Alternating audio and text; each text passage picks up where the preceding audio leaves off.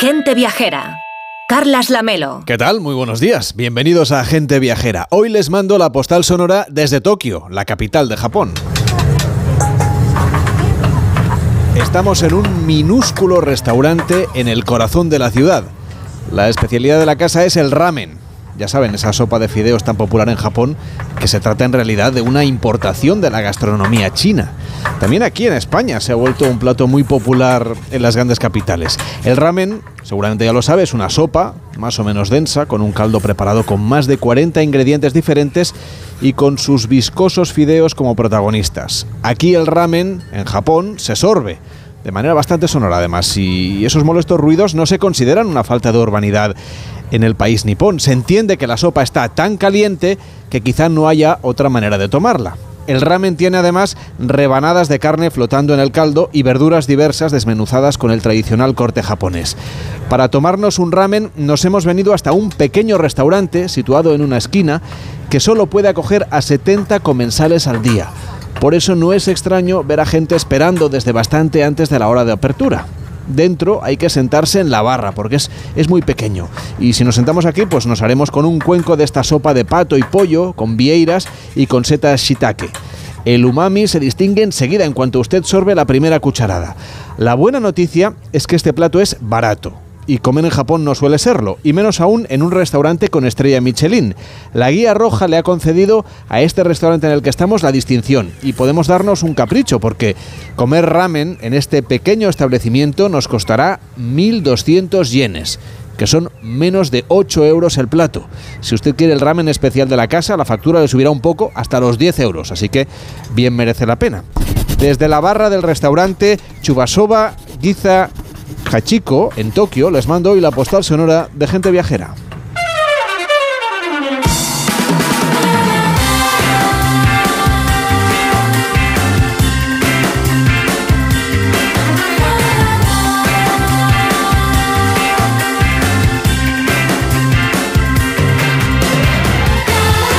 Gente Viajera, el programa de viajes de Onda Cero con Carlas Lamelo.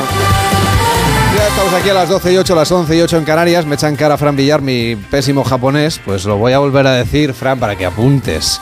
Chukasoba Ginza Hachigo. Ahora sí que lo he dicho bien. Mucho mejor. Me había equivocado en una, en una sílaba.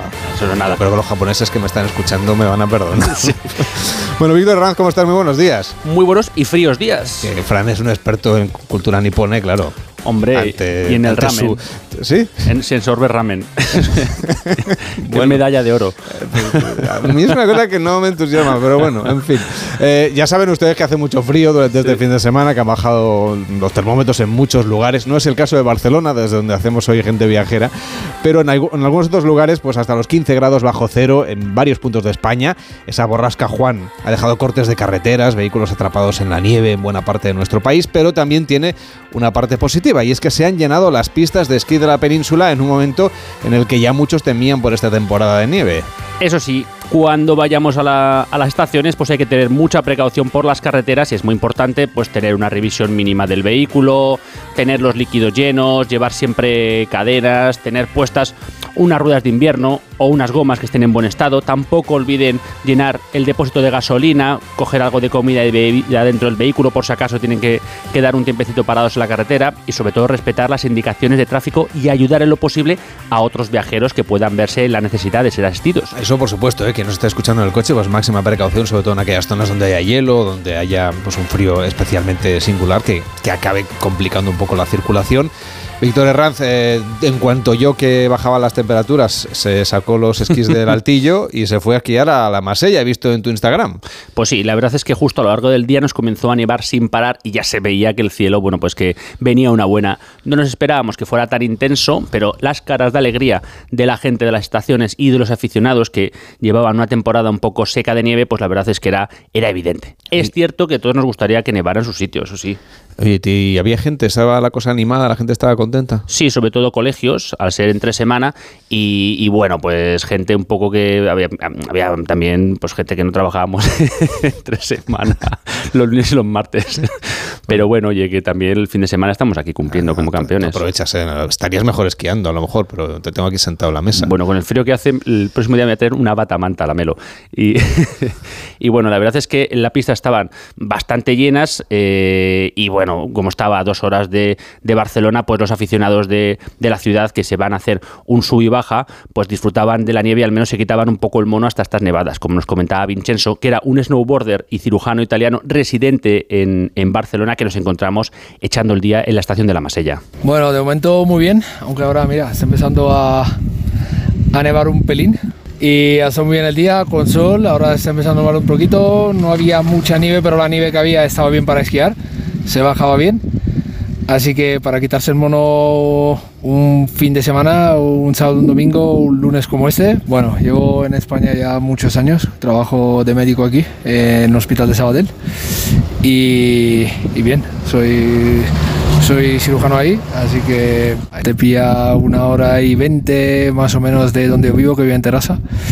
Y entonces para hacer un sub y baja un día, pues genial. Esto del sub y baja es lo de ir a esquiar por la mañana y volver por la noche. Eso es. Llegas a las 8 y te bajas a las 5. Enrique Domínguez Z, ¿cómo estás? Muy buenos días. Muy buenos días, Carlas. Tú sí que tienes un poco más de frío que el que tenemos aquí ahora mismo en las Ramblas. Sí, sí, aquí tenemos el frío, aunque parece que se ha quedado un poquito por encima del sistema central, un poquito al norte de Madrid, pero, pero sí, sí, esto es lo que, lo que esperábamos en, en estas fechas. Yo creo que está muy bien que haya un poco de frío y la nieve sobre todo, que es un depósito de agua para el verano. O sea que, que muy bien, encantados. Es lo que nos corresponde. Por cierto, que ya saben que este es, eh, fin de semana, este segundo fin de semana, estamos dedicando a los oyentes parte del programa en el que le pedimos sus grandes destinos para 2024. Nos puede mandar notas de voz de WhatsApp al 699 464666 699 464666 es el WhatsApp de Gente Viajera y también nos pueden escribir un correo electrónico si quieren a genteviajera arroba onda que es lo que nos eh, decía una de las oyentes que nos eh, pedía un destino en concreto para Enrique Domínguez Uceta a través de un correo electrónico. Pero antes vamos a escuchar algunos de los oyentes que se nos quedaron pendientes de la semana pasada. Hola, mi nombre es Rafael y este año, Dios mediante, iré con mis dos hijas al altiplano andino Bolivia, Perú, Chile y posiblemente después acabemos en la Pampa Argentina. Pues es un muy buen viaje este que nos plantea Rafael en el 699464666. Pero como decíamos, también a través del correo electrónico tenemos un oyente que nos hacía una petición un pelín comprometida para Enrique. Así es, se llama Elena Díez y nos dice, bueno, que es seguidora del programa desde hace varios años, que le gusta mucho y que le agradecería por favor que le diesen su opinión sobre el viaje al Gran Cañón. Tiene sus dudas de hacer este o el de Zambia y Zimbabue para ver las cataratas Victoria. Desde luego no es una elección fácil. Creo que le podríamos dar algunas pistas a Enrique, pero claro, son dos viajes completamente diferentes y los dos muy recomendables. Bueno, sin duda alguna, yo creo que nuestro oyente ha hecho algo muy bien, que es tener ilusión por el viaje que va a hacer. Es importante que el viaje responda a alguna razón de ser profunda, no solamente al precio de los billetes de avión, eh, un, que los viajes partan de un deseo, de una pregunta, de una necesidad de saber o de conocer y me parece que en este caso pues está bastante claro. Hay un deseo de conocer el mundo y sobre todo de conocer la naturaleza en su esplendor, en, en su máxima potencia. Por eso mm, yo creo que ha pensado en dos grandes destinos, cada uno de ellos entre lo mejor de un continente diferente. Uno está en América y otro está en África y desde luego pues no, no ha apuntado bajo nuestro oyente, al contrario, ha apuntado muy alto porque son dos grandes viajes y realmente es difícil elegir entre uno y otro, aunque yo estoy seguro de que no se trata de elegir realmente, sino de decidir eh, cuál debe hacer en primer lugar, porque en cuanto pueda hará el otro, y yo creo que eso es eh, bueno lo que lo que debe pensar bien, en qué orden los hace. Venga, una opción es ir al viaje del Gran Cañón en los Estados Unidos de América, que es la gran atracción natural del oeste del país, del lejano oeste que ve, hemos visto tantas veces en las películas.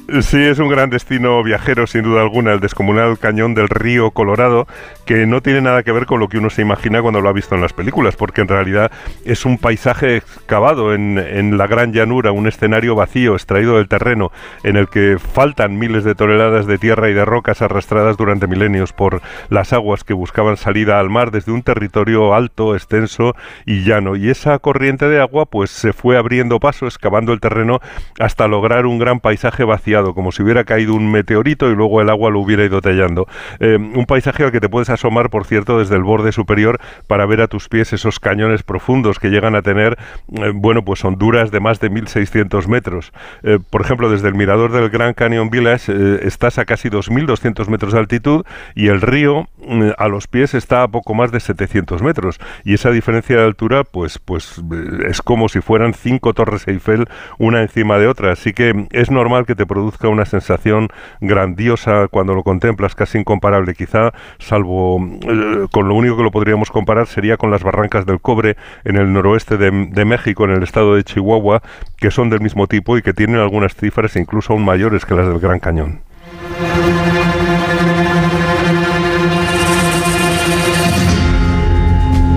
el Gran Cañón es tan grande que podrías pasar un par de semanas allí y seguirías todavía encontrando maravillas distintas, Enrique. Bueno, desde luego tiene unas dimensiones grandiosas. Eh, el largo cañón es una suma en realidad de desfiladeros enlazados que se prolonga más de 400 kilómetros y alcanza pues 1.600 metros de profundidad, como decíamos antes, y en ocasiones tiene más de 17 kilómetros de anchura.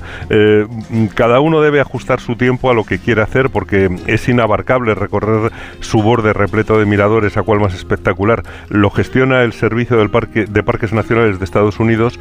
Las instalaciones son estupendas y puedes hacer de todo. Se puede ver desde el sur, desde el oeste o desde el norte. Yo creo que, que el sur es ideal, claro, porque lo que ves enfrente es la cara norte iluminada por el sol, que lo tienes a la espalda y, la verdad es que las imágenes son espectaculares. Y en el sur está también el sendero que lo bordea, el Rim Trail y el Grand Canyon Village, que sale, del que salen excursiones y senderos.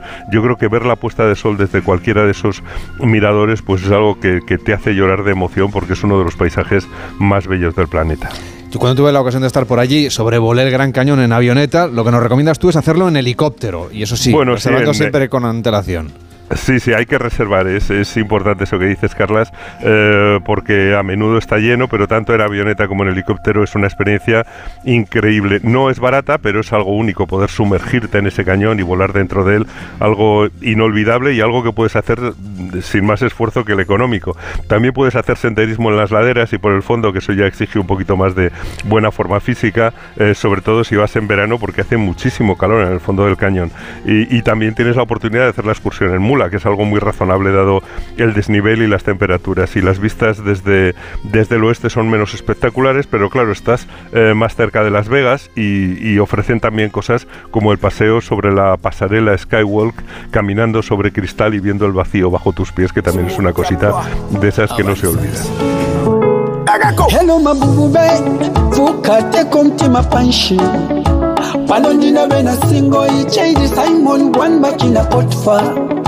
They are preparing me up. Put on your makeup, pantuna na popoka. Ubebeleli mama kuchana kashata kapondo na kapopoka. Eso sí, la oyente decide irse al Gran Cañón. En el otro lado de su pregunta estaba mm, las cataratas Victoria, entre Zimbabue y Zambia, en el sur de África. Un viaje también muy recomendable. Bueno, y también con el agua como protagonista, pero de una manera diferente. En, este caso, la situación es contraria a la del Gran Cañón. En el Gran Cañón el río corre por el fondo y, mm, y en las cataratas Victoria, pues allí las aguas del río Zambeze discurren abundantes, mansas, majestuosas sobre un suelo impermeable, avanzando por un terreno llano como el fondo de un plato, hasta que de repente llegan a un escalón natural y ese agua mansa se precipita violentamente al fondo de un cañón de 100 metros de profundidad, formando una cortina de agua de un kilómetro de anchura y desde allí pues eh, avanzan las aguas blancas del Zambeze por un estrecho desfiladero. Esas son las cataratas Victoria que justifican el viaje por sí solas y que son la puerta también a parques nacionales como el Wange, eh, con miles de elefantes, con mucha fauna y que eh, también la verdad es que invitan a seguir el curso del río Zambeze, que está orillado de parques nacionales extraordinarios, o a entrar en Botsuana para visitar el Parque Nacional de Chobe, que es uno de los mejores de África, en el que además de los safaris por tierra, pues se puede hacer safari también en barco y llegar casi a tocar a los elefantes que beben en las orillas y puedes acercarte bastante a los malhumorados hipopótamos. La verdad es que ofrece experiencias muy, muy potentes. Las cataratas también ofrecen la oportunidad, si quiere el oyente o cualquiera que nos esté escuchando, de disfrutar de las vistas que hay desde desde el aire también en un helicóptero. Bueno, sí, es otra opción extraordinaria. Yo lo he hecho un par de veces y es impresionante porque ves el antes y el después de las cataratas, ves la catarata con esa potencia brutal levantando una columna de agua pulverizada cruzada por una sucesión de arcos iris eh, que se ven desde muchos kilómetros de distancia. Ya sabes que por eso llamaron a la catarata el, el humo que truena y desde luego ofrece una experiencia que yo creo que no hay que perderse. Ahora viene la parte difícil, Enrique, que le recomiendas al oyente, sacar los billetes de avión para Estados Unidos o irse a Zimbabue. bueno, pues mira, me voy a mojar, voy a hacer varias consideraciones. Yo creo que la experiencia de las cataratas Victoria es más exótica porque mm, yo creo que todos hemos estado mil veces en el Gran Cañón a través de las películas y es un paisaje que nos va a impresionar pero no nos va a sorprender. Mm, mientras que las cataratas Victoria sí que lo van a hacer.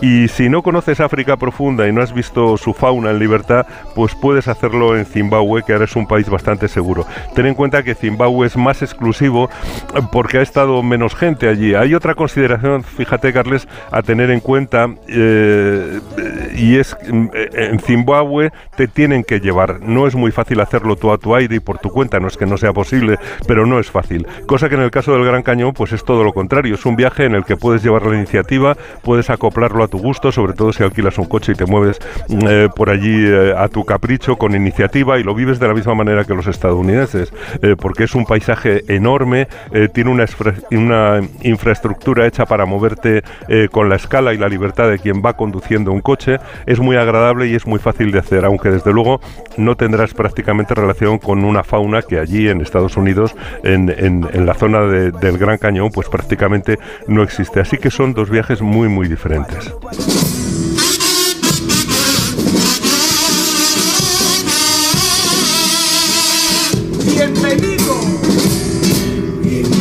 A la casita el hotel trimilenario más antiguo de Occidente. Nos vamos ahora hasta Cádiz, donde se está desarrollando la fase preliminar del concurso oficial de agrupaciones carnavalescas, el COAC, en el Gran Teatro Falla. Lorena Pérez Mansillas, ¿tú sigues este concurso? Buenos días. Buenos días, Carlas. Bueno, dentro de que estoy a años luz de ser una experta, Sí, procuro cada año ver el concurso o al menos los cuplés de las chirigotas, porque son las agrupaciones que más me gustan por aquello de la chufla, la mordacidad que se gastan y además con esa gracia gaditana innata y que no tiene parangón. La verdad es que me río muchísimo con ellas y para muestra os traigo un poquito de la chirigota, chirigota, chirigota. Te he dicho 1.748.654 veces que no soy exagerado. Vamos, la chirigota de los exagerados, de estos preliminares. La melo, amo cuya. Porque somos tan humildes, tan pobres y estoy tan y voy a... Me voy a comprar un mini, mini chiquitito, mini, y lo voy a camperizar aquí donde el copiloto me voy a poner saloncito, su muebles de cayola y todos de sofalito en los asientos Hombre, igual todo, todo no les cabe para camperizar este mini. Lo que no es exagerado es afirmar que el de Cádiz es uno de los carnavales más divertidos y más singulares, Lorena. Y lo es precisamente por sus coplas, que son su elemento diferencial con respecto a otros carnavales. El concurso oficial de agrupaciones carnavalescas, el COAC, se extiende hasta su gran final el 9 de febrero. El COAC es la antesala del propio carnaval de la fiesta en la calle, que es la que comienza al día siguiente, el 10 de febrero, con el sábado de carnaval y el pregón. Pero lo que uno puede disfrutar hasta el 18 de febrero en Cádiz nos lo va a contar mejor nuestro siguiente invitado, porque donde lo saben todo, todo, todo es en el Aula de Cultura del Carnaval de Cádiz, que está intentando que esta fiesta de interés turístico internacional sea reconocida como Patrimonio de la Humanidad. Y Enrique lo tiene bien merecido considerarse Patrimonio de la Humanidad, ¿verdad? Bueno, si hay cosas singulares, desde luego como el Carnaval de Cádiz prácticamente no hay nada, ni siquiera entre los carnavales del mundo. Voy a saludar a Antonio Montiel, que es presidente del Aula de Cultura del Carnaval de Cádiz. ¿Cómo está? Muy buenos días. Muy buenos días, muy buenos días. Todo lo que estoy escuchando me, deja perplejo de lo enterado que estáis de las cosas y de, y de la marcha que llevamos. Hay que agradecerle a, a Onda Cero que esté pendiente de nuestras cosas. Solo, solo faltaría, Oiga, le quiero preguntar por esa candidatura. ¿Cómo va, cómo va, cómo va el trámite y sobre todo defiende aquí que debe ser reconocido este carnaval patrimonio de la humanidad por parte de la UNESCO? Sí, por eso he dicho, por eso le he dicho que me alegra saber que está ahí. ahí. Eh, la candidatura se presentó en el año 13. En el año 2013 se presentó la candidatura, bueno, la candidatura, la solicitud. Después ha venido el reconocimiento por parte de la Junta de Andalucía eh, del Carnaval de Cádiz como bien de interés cultural. Después ha venido la presentación del expediente que nos ha llevado, eso, 10 años, nos ha llevado en la creación del expediente y esto lleva un peruseo enorme. Y lo presentamos el año pasado en Madrid.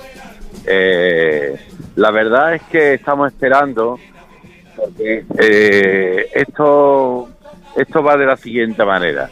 Cada estado presenta una, una candidatura, que es lo, triste, porque antes se han colado un montón de carnavales eh, porque se iba se presentaban cuatro o cinco candidaturas pero ahora vamos de una en una entonces tienen que ponerse de acuerdo todas las todas las consejerías de los distintas de las distintas juntas eh, para, para elevar una candidatura a, esto. Ya hay la candidatura de la Sidra, ya está esperando la candidatura de no sé qué. Nosotros estamos esperando a ver si en el año 26, de una puñetera vez, se le da al Carnaval de Cádiz lo que merece. Porque el Carnaval de Cádiz no es que sea una joya, es que es único en el mundo. O sea, es la joya que no tiene nadie, que es única y que es de Cádiz. Por cierto, si un novato se acerca por primera vez a ese gran teatro falla, lo primero que debe aprender es distinguir ¿no? entre las diferentes agrupaciones carnavales, que es ese concurso oficial. A ver, ¿nos hace usted una guía para novatos que vayan por primera vez al carnaval de Cádiz? una guía para japoneses. Ah, o españoles que, no hayan ido nunca. Eso es. Eh, el carnaval de Cádiz tiene cinco palos cinco palos exactamente igual. En Montevideo también hay cinco palos, son distintos. El carnaval de Cádiz empieza lo más importante el coro porque el tango gaditano es lo único que es de Cádiz, Cádiz, Cádiz, no hay en ningún sitio. El, el coro es lo más numeroso que hay, tiene 45 componentes que forman 10 de orquesta, donde tiene que estar incluido forzosamente el laúd y la bandurria, guitarra, laúd y bandurria, obligatoriamente, y su, su, su palo principal es el tango. Así que lo que puntúa, lo que el jurado del COA puntúa sobre el coro, principalmente es el tango. Después eh, viene la comparsa, que está compuesta por 15 componentes, cantan a, el, el, coro canta a tres voces, la comparsa canta a dos, algunas veces a tres y otras veces con una octavilla por, por arriba. Y tienen tres guitarras y caja y bombo. Es decir, que, que los músicos serían cinco y, todos cantan, los quince cantan. ¿eh? Después viene la chirigota, que son doce personas, y en, los doce hay bombo, caja y alguna guitarra, pero también cantan todos, y lo típico de la, de la chirigota es el cuplé, o sea, lo que puntúa a la hora de pasar o no pasar o darle más puntos o menos puntos, el cuplé de la chirigota, que como escuchado en lo que habéis dicho antes, en la chispa, la gracia gaditana, dicho. Aunque también hay chirigotas que se creen que diciendo palabrotas ya, ya, ya, está el humor hecho, la gracia. Y eso más que gracia es desgracia. Le quiero preguntar una cosa, porque paralelamente al concurso de agrupaciones, antes de que acabe enero, en las plazas gaditanas se vive un carnaval gastronómico. A usted le cogemos justamente ahora mismo presentando la ostionada que organiza el Aula de Cultura del Carnaval de Cádiz. ¿Qué es una ostionada?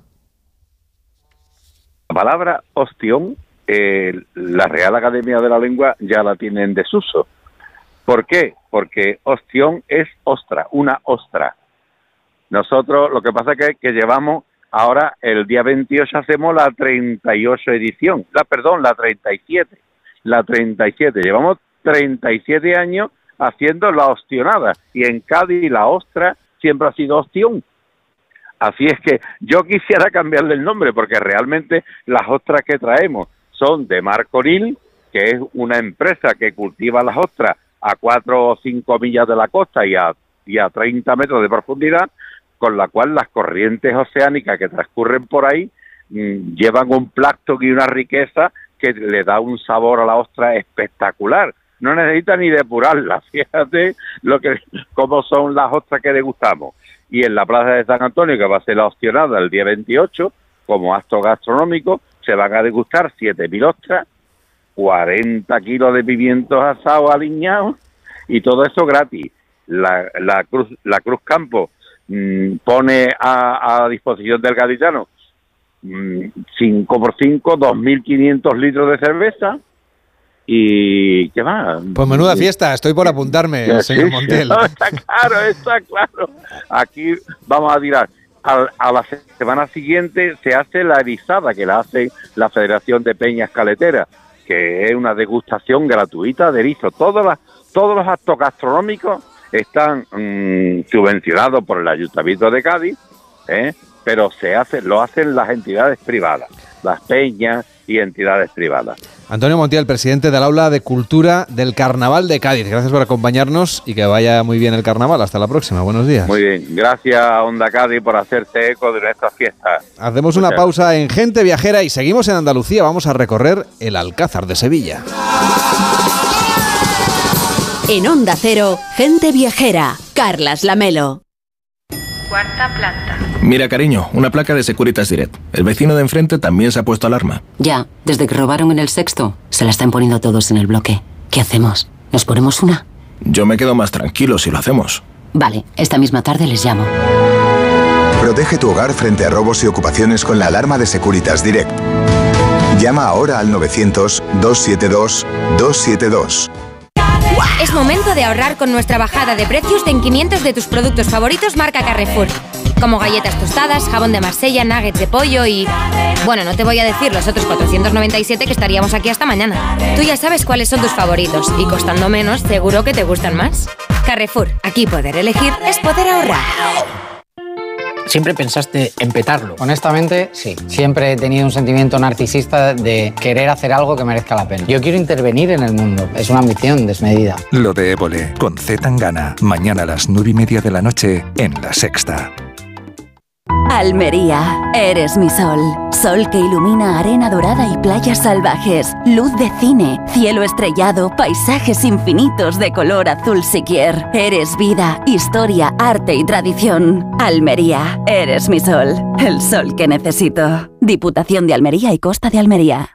Tengo la memoria fatal, se me olvida todo. Si te falla la memoria, toma de Memory. De Memory con vitamina B5 contribuye al rendimiento intelectual. Y ahora para los más mayores, de Memory Senior de Pharma OTC. Con este estrés no consigo concentrarme. Toma Concentral. Con su triple acción de lavacopa, rodiola y vitaminas, Concentral consigue aliviar el estrés ayudando a una concentración más estable y duradera. Concentral. Consulte a su farmacéutico o dietista. ¿Eres profesor o centro educativo? Prepara tu proyecto para la tercera edición de los premios Mentes AMI. Queremos reconocer tu labor con esas iniciativas que fomentan el pensamiento crítico de tus alumnos, que impulsan su creatividad audiovisual responsable, que desarrollan sus competencias digitales o que promueven los valores y la convivencia en el aula. Infórmate en mentesami.org. Un proyecto de Fundación A3 Media. Colaboran Platino Educa, Unie Universidad y Fundación La Caixa. Hasta el domingo ahórrate el IVA en todo, electrónica, electrodomésticos y en mucho más. Televisores, móviles, ordenadores, frigoríficos, PlayStation 5, electrónica deportiva, muebles de cocina. Con envíos incluso en dos horas. Recuerda, solo hasta el domingo ahórrate el IVA en tienda web y app del corte inglés. ¿Te apuntas? ¿Se acabó el fin de semana? Tranquilo, toma Ansiomet. Ansiomet con triptófano y asuaganda te ayuda en situaciones de estrés. Y ahora también Ansiomet Autoestima, de Pharma OTC. Este es el mejor anuncio del mundo. Un anuncio que no tiene voces famosas, ni la típica canción pegadiza, y sin embargo, es el mejor anuncio del mundo. Tengo que darles una muy buena noticia. Su hijo ha superado la enfermedad. Porque el mejor anuncio del mundo es poder decirles a unos padres que su hijo ha superado la leucemia. Ayúdanos a seguir investigando enviando imparables al 28027. Fundación Josep Carreras, Imparables contra la leucemia. Coste del mensaje 1,2 euros, donativo e íntegro, disponible para móviles Movistar, Vodafone, Orange, y Euskaltel y Telecable. Almería, eres mi sol. Sol que ilumina majestuosos pueblos y enigmáticos rincones. Sol que embellece monumentos y descubre tradiciones. Sol que enciende sabores únicos. Luz auténtica, única e inesperada. Eres historia, arte y pasión. Almería, eres mi sol. El sol que necesito. Diputación de Almería y Costa de Almería.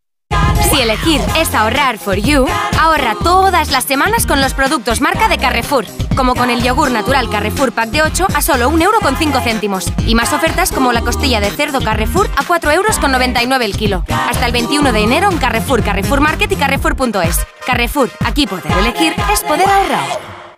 Cuarta planta. Mira, cariño, una placa de Securitas Direct. El vecino de enfrente también se ha puesto alarma. Ya, desde que robaron en el sexto, se la están poniendo todos en el bloque. ¿Qué hacemos? ¿Nos ponemos una? Yo me quedo más tranquilo si lo hacemos. Vale, esta misma tarde les llamo.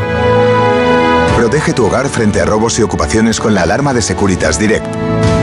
Llama ahora al 900-272-272. En Onda Cero, gente viajera. Carlas Lamelo. Estamos en el Real Alcázar de Sevilla, uno de los lugares más visitados de la ciudad, con más historia y también con más anécdotas, como nos va a contar Manuel Hurtado, que es conservador de este lugar tan especial. ¿Qué tal? Buenos días. ¿Qué tal? Buenos días, encantado. además de ser una visita turística para que la gente conozca el patrimonio, es un lugar lleno de cultura y de actividades. Aquí muchos sevillanos y sevillanas vienen varias veces al año, a veces a un concierto, a veces a una obra de teatro. Hay también actos políticos, es decir, se hace un poquito de todo en este Alcázar de Sevilla. La verdad que sí, y aparte desde el siglo XI, desde la fundación del Palacio ha sido así. Por un lado un centro político, pero también un centro social, cultural y lleno de actividad y de vida, efectivamente. Este lugar en el que estamos, además, fue un antiguo teatro, es el acceso principal por donde llegan los viajeros, esa puerta del león tan conocida y que nos permite la entrada, el acceso para conocer esta visita. ¿Cómo fue este lugar en tiempos en los que se representaban obras de teatro? Sí, pues aprovechando que es una gran explanada muy amplia, Bermondo Resta en 1625 construyó el teatro más grande de la ciudad, el Teatro de la Montería, que además era muy original porque fue el primer teatro de forma elíptica. Hasta entonces eran los típicos corrales de comedia de forma cuadrangular y su forma dio, fue precedente para luego otros que se hicieron en Florencia, en Milán, en Madrid, así que tuvo una gran importancia por su trascendencia. ¿Y sabemos por qué se le ocurrió la idea de cambiar la forma o era simplemente por el lugar en el que estábamos? Bueno, fue para aprovechar que tiene forma rectangular el espacio, así que para darle mayor capacidad, mayor afluencia de público, aprovechó la, estructura ya existente y también porque fue una obra de madera, íntegramente de madera, y era más fácil hacer de esa forma que cuadrangular. Lo que vemos ya en el mismo punto en el que estamos es que este alcázar ha tenido varias etapas constructivas fruto de la historia y se ve muy claro, ¿no? Más o menos qué zonas seguramente son de un siglo, seguramente son de otro y qué influencias artísticas hay aquí dentro. Sí, efectivamente. Pues desde el siglo XI hasta el siglo XX, que aún se hacían obras, podemos hacer un recorrido por todos los estilos de Oriente y de Occidente fusionados. Así que sin salir de estas 10 hectáreas, 4 de palacios y 6 de jardines, se puede hacer un recorrido por toda la historia de Europa y de, de Asia y de África. Menuda invitación nos haces a un buen viaje. Vamos a recorrerlo contigo. Pues encantado, un placer. Como hemos dicho, recorrer el Alcázar de Sevilla es recorrer prácticamente la historia del arte y el punto primigenio es estos restos del Palacio de Buyacup para hablar de los almohades y de cómo de importante fue el hecho de que se trasladara a Sevilla desde Marrakech la capitalidad de este imperio. Efectivamente, fueron los almohades los que unificaron lo que hoy en día es eh, España, Portugal, las islas del Mediterráneo Occidental, eh, Marruecos, Túnez, Argelia y la capital, efectivamente, como dices, pasa de Marrakech a, Sevilla. Por eso Abu Yaqub hace aquí su gran palacio, mm, del cual, por desgracia, hoy solo queda el patio del yeso, que es donde estamos ahora, y es un gran antecedente de lo que luego fue la Alhambra de Granada. Es lo que aquí llamamos arquitectura de ida y vuelta. Eh, la Alhambra se inspira en este palacio y luego en el siglo XIV Pedro I se inspira en la Alhambra para hacer aquí el Palacio Mudéjar. O sea que ambos monumentos están súper conectados. Sí, de hecho, Pedro I, el cruel o el justiciero, depende de quién escriba la historia, era muy amigo de Muhammad V de la Alhambra y por eso el Palacio Mudéjar lo hacen arquitectos de, de Granada y el Patio de los Leones de la Alhambra lo hacen arquitectos de Pedro I. ¿Qué sabemos de cómo era este palacio y de qué uso se le daba? Bueno, tenía un, uso básicamente privado del califa porque luego para usos religiosos tenía la mezquita enfrente, la actual catedral y para usos pues, militares tenía el patio de banderas. Así que era uso totalmente privado. Aquí sabemos que había tertulias poéticas, de noches de música, era un sitio realmente refinado y muy adelantado a su época, de arquitectura. ¿En qué lo notamos, ese avance de lo que iba a ser después la arquitectura en lo que hoy conocemos como España? Bien, pues en el, resto de Europa, en ese momento todo se hacía de estilo romántico, estilo gótico, grandes muros de piedra, grandes sillares. Sin embargo, aquí podemos ver las columnas que sostienen unos arcos finos hechos de, eh, estuco, de yeso, lo cual una agilidad, una ligereza que es impropia de la época, es mucho más adelantado al resto de eh, Europa occidental o oriental. Esto se acabaría haciendo después de otra manera ¿no? en el resto del continente. Sí, bueno, de hecho, cuando llegan aquí los castellanos eh, no les gustó porque en vez de hacerlo con piedra se ha hecho con yeso, con madera, y les pareció que era poco, bueno, no tenía la nobleza que debería tener. Y de forma despectiva lo llamaron el palacio o el patio del yeso, como algo, cuando hoy en día es lo que más nos gusta y lo más apreciado del palacio, ¿no? Seguramente deberían pensar que el yeso era menos resistente y por lo tanto menos duradero, ¿no? Claro, pero es que el Corán dice que solamente Dios es perfecto y que imitar a Dios es un pecado mortal. De ahí los almohades, que al principio eran muy radicales, interpretan que construir en piedra iba a ser eterno y que por tanto eso es un pecado mortal. Por eso ellos construían con barro, ladrillo, con yeso, los estucos y con madera, para que con el tiempo se perdiera. Por suerte no se ha perdido. ¿Dónde vamos ahora? Pues vamos a ir al Palacio Mudéjar.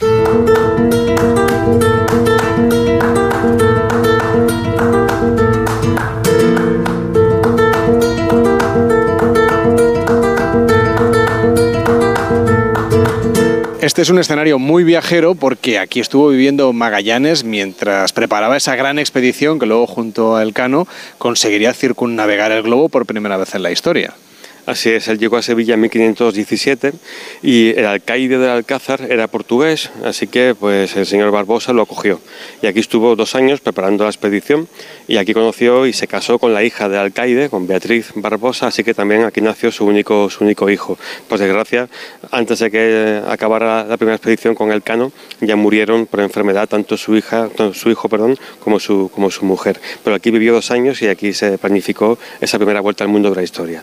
Tenemos aquí dos edificios contiguos que son de siglos distintos y que además tienen también historias diferentes. Sí, por un lado tenemos la fachada del Palacio del Rey Pedro I, don Pedro, el famoso Pedro el Cruel, que es del siglo XIV, de 1364. Y es un edificio maravilloso, además lleno de, magia, porque Pedro I y Mohamed V de la Alhambra eran grandes amigos, a pesar de su diferente cultura y religión, eran aliados. Y tiene una historia que a mí me parece apasionante. Eh, cuando nace Pedro Primero, dos años después tan solo nace Mohamed V y a los dos los traicionan sus familiares. A Mohamed V, su tío, lo traiciona y lo vende como esclavo al sultán de Marruecos y a Pedro I lo traicionan sus dos hermanastros, don Enrique y don Fadrique. Así que tienen una vida común. Eh, Pedro I paga un rescate al sultán de Marruecos y rescata a Mohamed V que vive aquí en el Alcázar varios años y por eso como agradecimiento eh, Mohamed V paraliza las obras de la Alhambra, manda aquí a sus arquitectos y como regalo le hacen esta maravilla de palacio a Pedro I. Por eso es un palacio de un rey cristiano, de un rey castellano, pero hecho por artistas islámicos. Y además, como estaba en guerra civil, no tenía dinero, pues recurrió a los banqueros judíos. Así que son las tres culturas unidas en un palacio en el siglo XIV. Todo está aquí en medio de Sevilla, un palacio que además ha sido escenario cinematográfico, podríamos decir, o seriéfilo, porque aquí se han rodado escenas de Juego de Tronos y de hecho han dejado un pequeño legado, que son estos limoneros que hay en unos tiestos aquí entre las columnas de este patio. Sí, se han rodado muchas películas, desde Lorenz Arabia, 1492, La conquista del paraíso, con Gerard Depardieu, y Juego de Tronos efectivamente fue muy curioso porque nos pidieron permiso para pintar de verde la fachada, porque básicamente es de color blanco y eso refleja mucho la luz de las cámaras y los focos, por eso nos pedían permiso para pintarlo de verde. Evidentemente dijimos que no, somos UNESCO y Casa Real, pero sí se pidieron permiso entonces para colocar unos limoneros, los ocho limoneros que están ahora en la fachada. Eso sí se autorizó, porque el verde de las hojas atenuaba el blanco y bueno, pues aquí siguen, como un poco recuerdo de aquel rodaje, porque queda muy bien en la fachada. Decías tú lo de Casa Real, efectivamente, es que este sigue siendo una estancia real, es un palacio real y es de los más antiguos del mundo. Sí, eh, Alcázar pertenece a la ciudad de Sevilla desde 1931, pero eh, es Casa Real porque cuando los reyes visitan Sevilla se alojan aquí. Y es curioso porque cuando los reyes entran por la puerta se quita la bandera de Sevilla y se sube el pendón real y pasa a ser Casa Real esos días que está eh, Su Majestad aquí en el monumento. Es el palacio real en uso más antiguo del mundo, por tanto. Y viven, supongo, en una de las partes de este complejo que hoy estamos viendo. Sí, eh, justo ahí arriba, la planta alta, es la que, más o menos la mitad de la planta alta es lo que ellos llaman la residencia y es donde se alojan cuando vienen. Aunque no podemos entrar en la residencia, supongo, vamos a acceder, si te parece, al siguiente punto de esta visita. ¿Dónde nos llevas? Pues vamos a entrar al Palacio Mudéjar.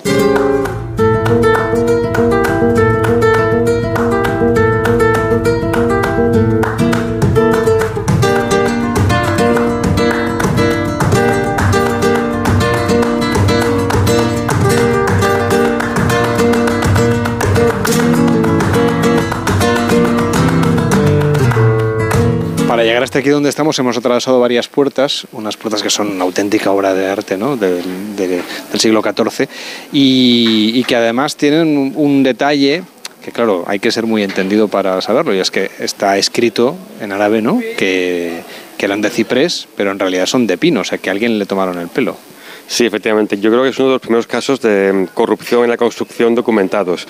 En una de las puertas, la de la sala de eh, embajadores, aparece que estas puertas y esos palacios los hizo el arquitecto Yusuf para Pedro I y están hechos en madera de ciprés. Eso es lo que dice el texto en árabe. Sin embargo, está todo restaurado, lo hemos conservado, lo hemos investigado y todo es pino negral, que es un pino de gran calidad que viene de Flandes, pero no es tan caro como el ciprés. Así que aquí alguien cobró ciprés y puso pino. Supongo que el rey no se dio cuenta. Creo que no. Muy bien, cuéntanos, ¿por qué es tan importante, además de ser muy bello, arquitectónicamente este lugar en el que estamos? Bueno, pues porque para el siglo XIV fue una auténtica revolución, como decía antes, cuando en el resto de Europa eh, los palacios eran cerrados, oscuros, de piedra, húmedos. Aquí es, una, es puro sol, el olor del azahar, eh, el sonido del agua en el estanque, es algo luminoso y muy avanzado para la época. Pero una cosa muy original es que el Palacio de Pedro I, en su origen, en el siglo XIV, era de una sola planta. Por eso vemos la planta principal, que son arcos polilobulados, es puro oriente en Sevilla. Sin embargo, aquí fue la boda de Carlos V con Isabel de Portugal, la boda del emperador. Y con motivo de su boda, él construyó la segunda planta. Ya de por sí eso es un detalle, porque normalmente lo que hacían era destruir y hacer algo nuevo. Sin embargo, aquí, por la belleza del espacio, lo mantuvo todo tal cual estaba y simplemente añadió la planta de arriba. Pero con algo muy, muy curioso que me parece maravilloso, y es que al ser un palacio de una sola planta, los techos no podían aguantar peso. Así que al construir la planta superior, lo que hicieron fue cada habitación de arriba es idéntica en tamaño a la de abajo, así que quitaron los techos del siglo XIV de la planta baja y los colocaron arriba y abajo hicieron nuevos techos. Así que estamos un palacio del siglo XIV con techos del XVI abajo y un palacio del XVI con techos del XIV en la planta de arriba. No debió ser nada fácil hacer todo este cambio, ¿no? No, no, para nada. Y además muchísima sensibilidad que no era habitual ni en el siglo XIV, ni en el XV, ni en el XVI. ¿A alguien le debían gustar esos techos? Sin duda, o a Isabel de Portugal o a Carlos V. Y en uno de los laterales está esta capilla donde se celebró esa real boda tan importante y con el tiempo, mucho tiempo después, también fue sede de uno de los primeros museos prácticamente, podemos decir, del mundo. A ver, cuéntanos estas dos historias, la de la boda primero. Sí, pues eh, Carlos V y Isabel de Portugal se casaron. Fue un matrimonio político para unir el reino más rico del mundo, que era el portugués, porque tenía el monopolio de las especias, con el más poderoso en cuanto a nivel militar y de armada, que era el español. No se conocían, así que llegaron aquí cuando estaba toda la corte portuguesa esperando al rey de España pero Carlos V estaba en Barcelona negociando dinero con las Cortes de Aragón para la guerra en Flandes, así que llegó a la boda tres días tarde. Cuando por fin llegó, con el enfado monumental del rey de Portugal, cuando por fin llega aquí, eh, se casaban al día siguiente en la catedral, pero cuando Carlos V vio a Isabel de Portugal fue un flechazo no estaba dispuesto a esperar al día siguiente para consumar el matrimonio y por eso el arzobispo de Toledo, que venía con él desde Barcelona, le dio la orden de que los casara aquí inmediatamente y por eso, en vez de como estaba previsto, ante todo el mundo, ante toda la ciudad, en la gran catedral de Sevilla, la catedral gótica más grande del mundo, pues se casó aquí, en esta pequeña capilla, para poder ya pasar la noche con Isabel de Portugal. ¿Que la pasaron aquí? La pasaron aquí, exactamente, la planta de arriba. Además de esta cuestión real, aquí en este Alcázar también ha habido tiempos y momentos en los que había pues, concubinas, historias también truculentas, incluso asesinatos, ¿verdad? Sí, por ejemplo aquí Pedro I eh, mandó asesinar a su hermanastro don Fadrique. Aún se cuenta la leyenda de en una de las salas que hay una fuente de mármol que tiene bueno, yo pienso que es óxido del agua y del, canal, pero los guías oficiales, mucha gente cuenta que no, que esa es la sangre de Don Fabrique, que como maldición ahí queda como señal y como castigo a Pedro I. ¿no? Y los vigilantes de seguridad cuentan que por las noches en estas salas se escucha la rodilla crujir de Pedro I, por eso hay salas en las que hay gente que no quiere entrar por las noches. crujirá como crujen los edificios, ¿no? ¿O es la rodilla? Dicen que la rodilla. Yo, por si acaso, no vengo de noche. Muy bien.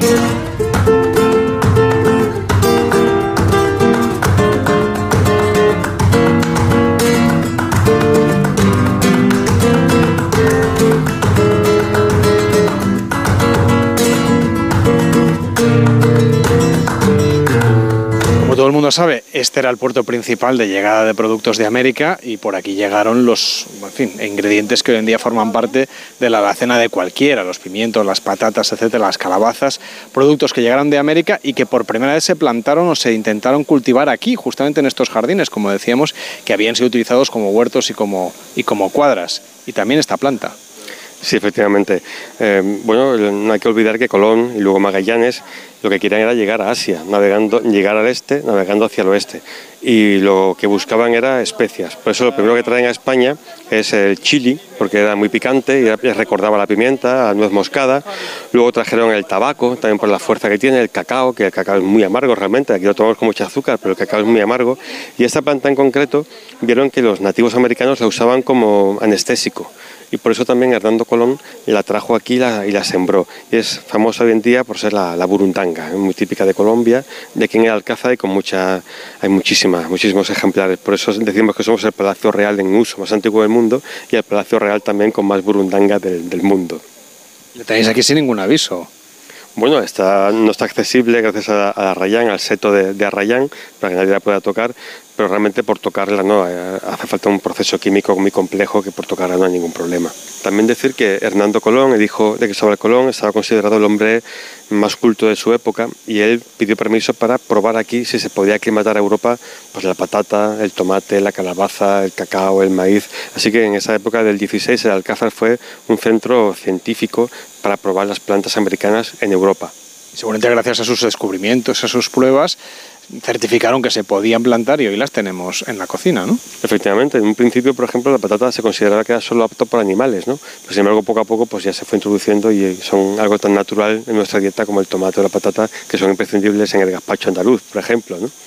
Hoy, gente viajera, estamos recorriendo el Real Alcázar de Sevilla, es el Palacio Real pues con más historia de cuantos hay en el mundo y que además sigue en uso, por eso también es un elemento singular y distintivo y es uno de los lugares, como decíamos, imprescindibles una visita a Sevilla por su historia, por las anécdotas y por su vinculación, por las grandes exploraciones de los navegantes españoles que utilizaron este punto también como lugar de salida, de refugio, de alojamiento o de distribución después de sus diferentes productos.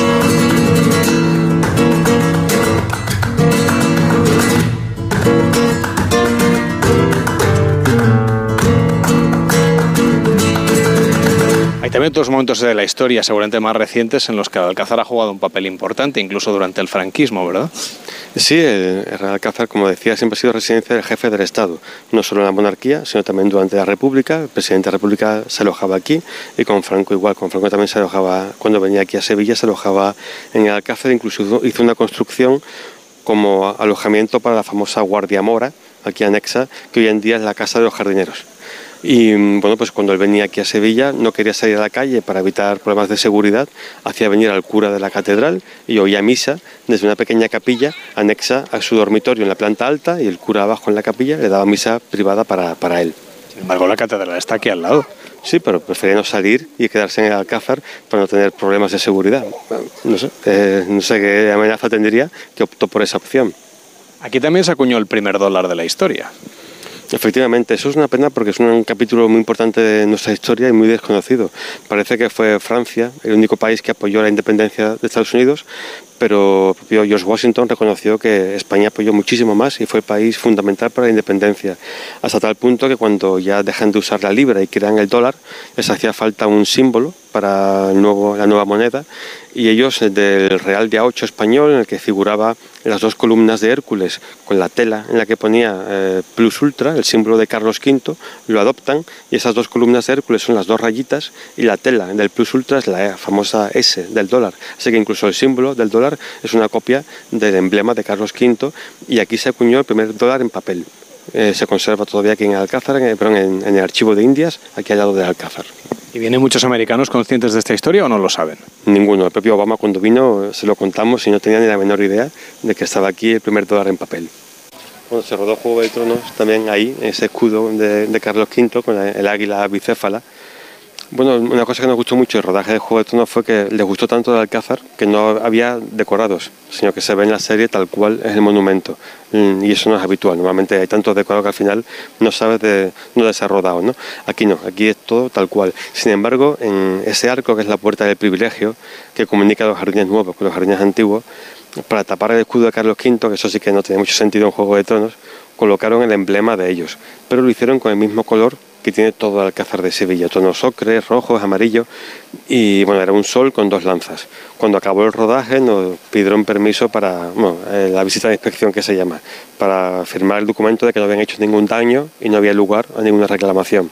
Dimos la vuelta de cuatro o cinco horas todo perfecto, firmamos y al cabo de una semana estaba tan integrado, tan bien, tan bien hecho, que nos dimos cuenta que se habían olvidado el escudo del reino de Dorne, tapando el escudo de Carlos V, así que tuvieron que volver desde Belfast, que es donde tienen ellos los, estudios, los Titanic Studios, para llevarse y quitar de ahí el escudo de Dorne y volver a la luz el escudo de Carlos V. O sea que en ese tiempo algún turista vino por aquí y vio ese escudo como algo que formara parte de la historia de este lugar. Totalmente integrado. Pensó que era el escudo de Carlos V, de Isabel de Portugal o de Juan II, cualquiera. ¿Nos lo dejaron para que se quedara de exposición en algún otro sitio? No, no, se llevaron, se llevaron. Sí, por contrato tienen que llevárselo todo.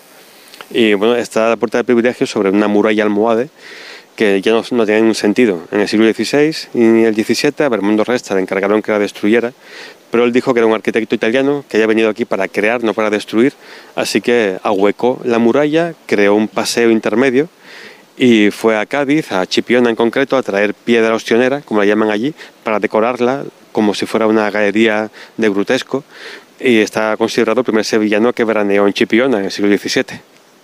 Tenía buen ojo, aunque iba a buscar piedras en realidad. Bueno, quién sabe si aprovechó para hacer algún bañito. Creo que sí, pues es una visita llena de curiosidades a las que pueden descubrir los oyentes, la gente viajera cuando se acerque a Sevilla y venga a este Real Alcázar que hoy hemos recorrido con Manuel Hurtado. Muchísimas gracias por acompañarnos y hasta la próxima. Un placer, a vosotros. En Onda Cero, gente viajera, Carlas Lamelo.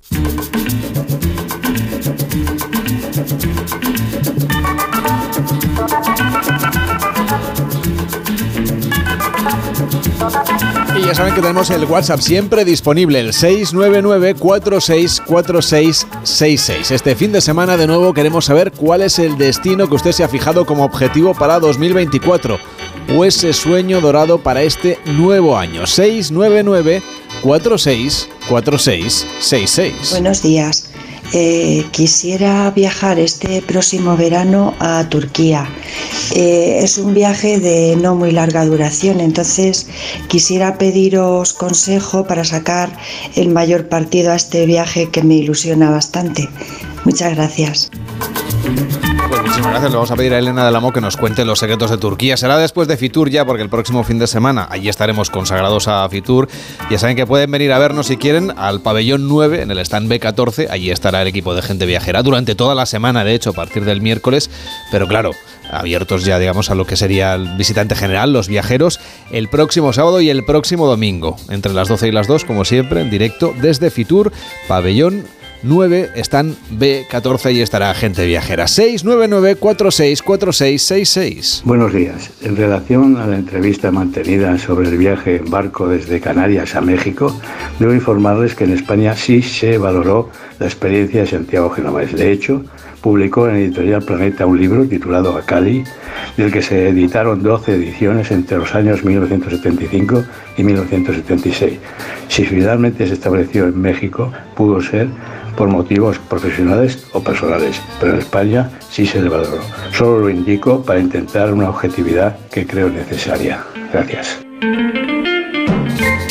Pues gracias al oyente por el apunte, claro que sí, así nos gusta que tengan ustedes un papel activísimo en este programa. Somos una comunidad de viajeros, todo el equipo de gente viajera y por supuesto los oyentes, que son los más importantes, Víctor, que además nos pueden seguir también en onda0.es barra gente viajera o enviarnos un correo electrónico. Ahí está, agenteviajera arroba onda0.es, pues con toda la información que crean necesaria compartir con los otros oyentes. Venga, llega ya Yolanda Vila de Cans para contarnos lo que ocurre en el mundo y seguimos viajando.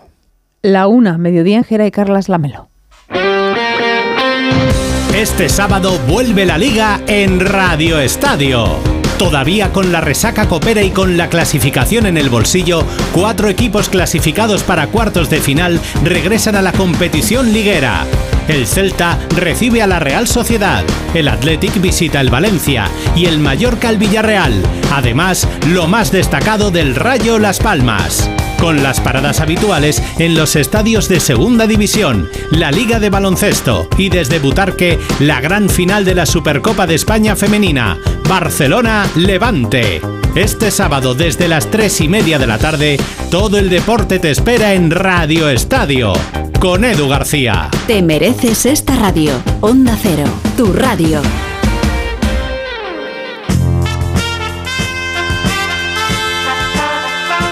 Viajera. Carlas Lamelo.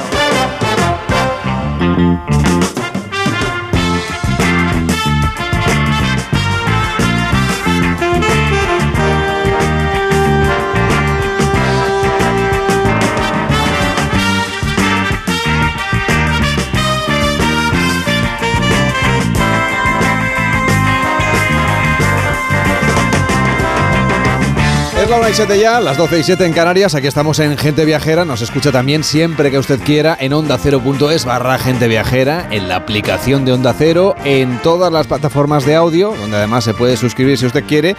Incluso en YouTube, en youtube.com barra Onda Cero, pues allí, allí le esperamos. Y ya sabe que tenemos también en nuestra página web, en onda0.es barra Gente Viajera, algunos de los mejores reportajes del equipo de colaboradores de este programa. Por ejemplo, podemos recorrer Bulgaria o el Peloponeso o los parques nacionales de los Estados Unidos, Rumanía o un itinerario dulce y salado por Sigüenza y Atienza, incluso descubrir qué es el croquet, el nuevo deporte de moda entre los viajeros que Elena González nos contaba que había estado ya practicando en Galicia. Onda 0.es barra gente viajera.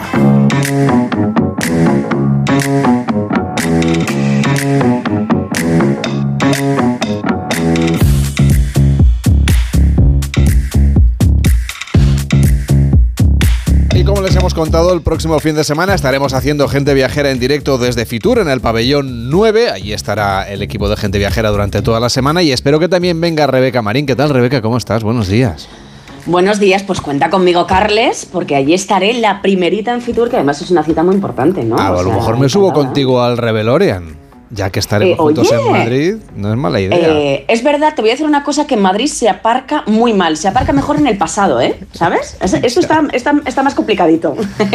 Pero tú no nos vas a llevar hoy por Madrid. ¿Dónde vas? No, no, no. Mira, esta semana ya sabes que ha tenido lugar la coronación de Federico X de Dinamarca, ¿vale?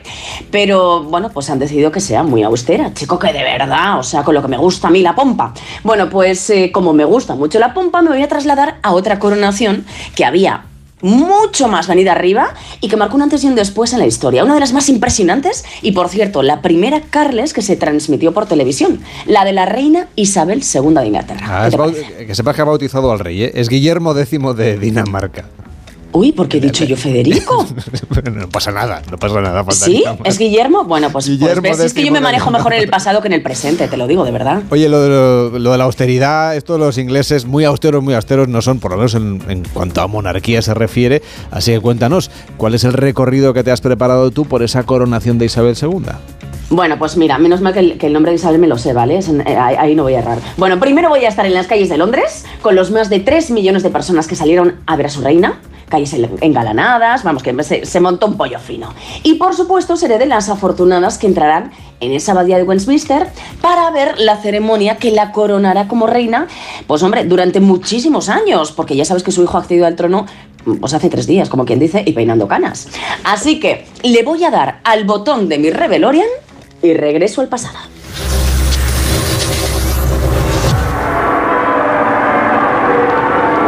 Bueno, bueno, bueno, bueno, bueno, Carles. Oye, cómo me gusta Londres, te lo voy a decir. Mira, la que hay aquí liada, madre mía, no cabe ni un alfiler. Acabo de aterrizar, eh, como te decía, Londres, pero a ver qué es esto. Ah, mira, mira, mira, estoy viendo a Nelson. Es Trafalgar Square. Bueno, ya sabes que es una de las plazas más importantes de Londres y por donde va a pasar, pues todo el séquito y la propia... ¡Uh! Madre mía, ¿estás escuchando? Bueno, la gente está emocionada. A ver, que nos para menos. Sí, so- sorry, Parece que vengan los, los Beatles, pero no es la reina Isabel II. Podrían Todavía- ser, ¿eh? Todavía no reina, ¿no? La van a coronar ahora. Efectivamente. Oye, ay, pensaba que venía, pero no falsa alarma, Carles. Claro, es que la gente está aquí que, que está el quite. Mira, eh, yo creo que me voy a tener que encontrar otro sitio mejor porque es que es imposible moverse con tanta gente, te lo digo. Eh, bueno, mira, mira, mira, mira cómo aplauden, mira cómo aplauden. Mira, es que date cuenta que ahora mismo aquí somos 3 millones de personas que estamos inundando las calles de Londres y bueno, pues eso, que estamos muy emocionados. Mira, ahora mismo están desfilando, eh, a ver si puedo ver un poquito, es que no sabes lo complicado que es. May I? May? ¿Eh? Eh, mira, marineros, aviadores de Commonwealth, yo creo, ¿vale? Mira, te, te pongo en antecedentes. Es día 2 de junio de 1953 y la reina Isabel II eh, pues tiene 27 añitos solamente, ¿eh? Bueno, pues como te decía, igualito que su hijo hoy, que ha sido coronado con 73. Bueno, pues eso, que ante la muerte de su padre Jorge VI tiene que ascender al trono. A ver, no te engaño, Carles, ella cae bien, ¿vale? Ahí yo estoy escuchando un rato, she's amazing, she's fantastic, ¿vale? Tiene fama de curranta, bueno, eso es lo que me cuentan aquí a pie de calle. Y, uy, a ver, a ver, espera, espera, espera, espera. Mira, ¿qué está pasando?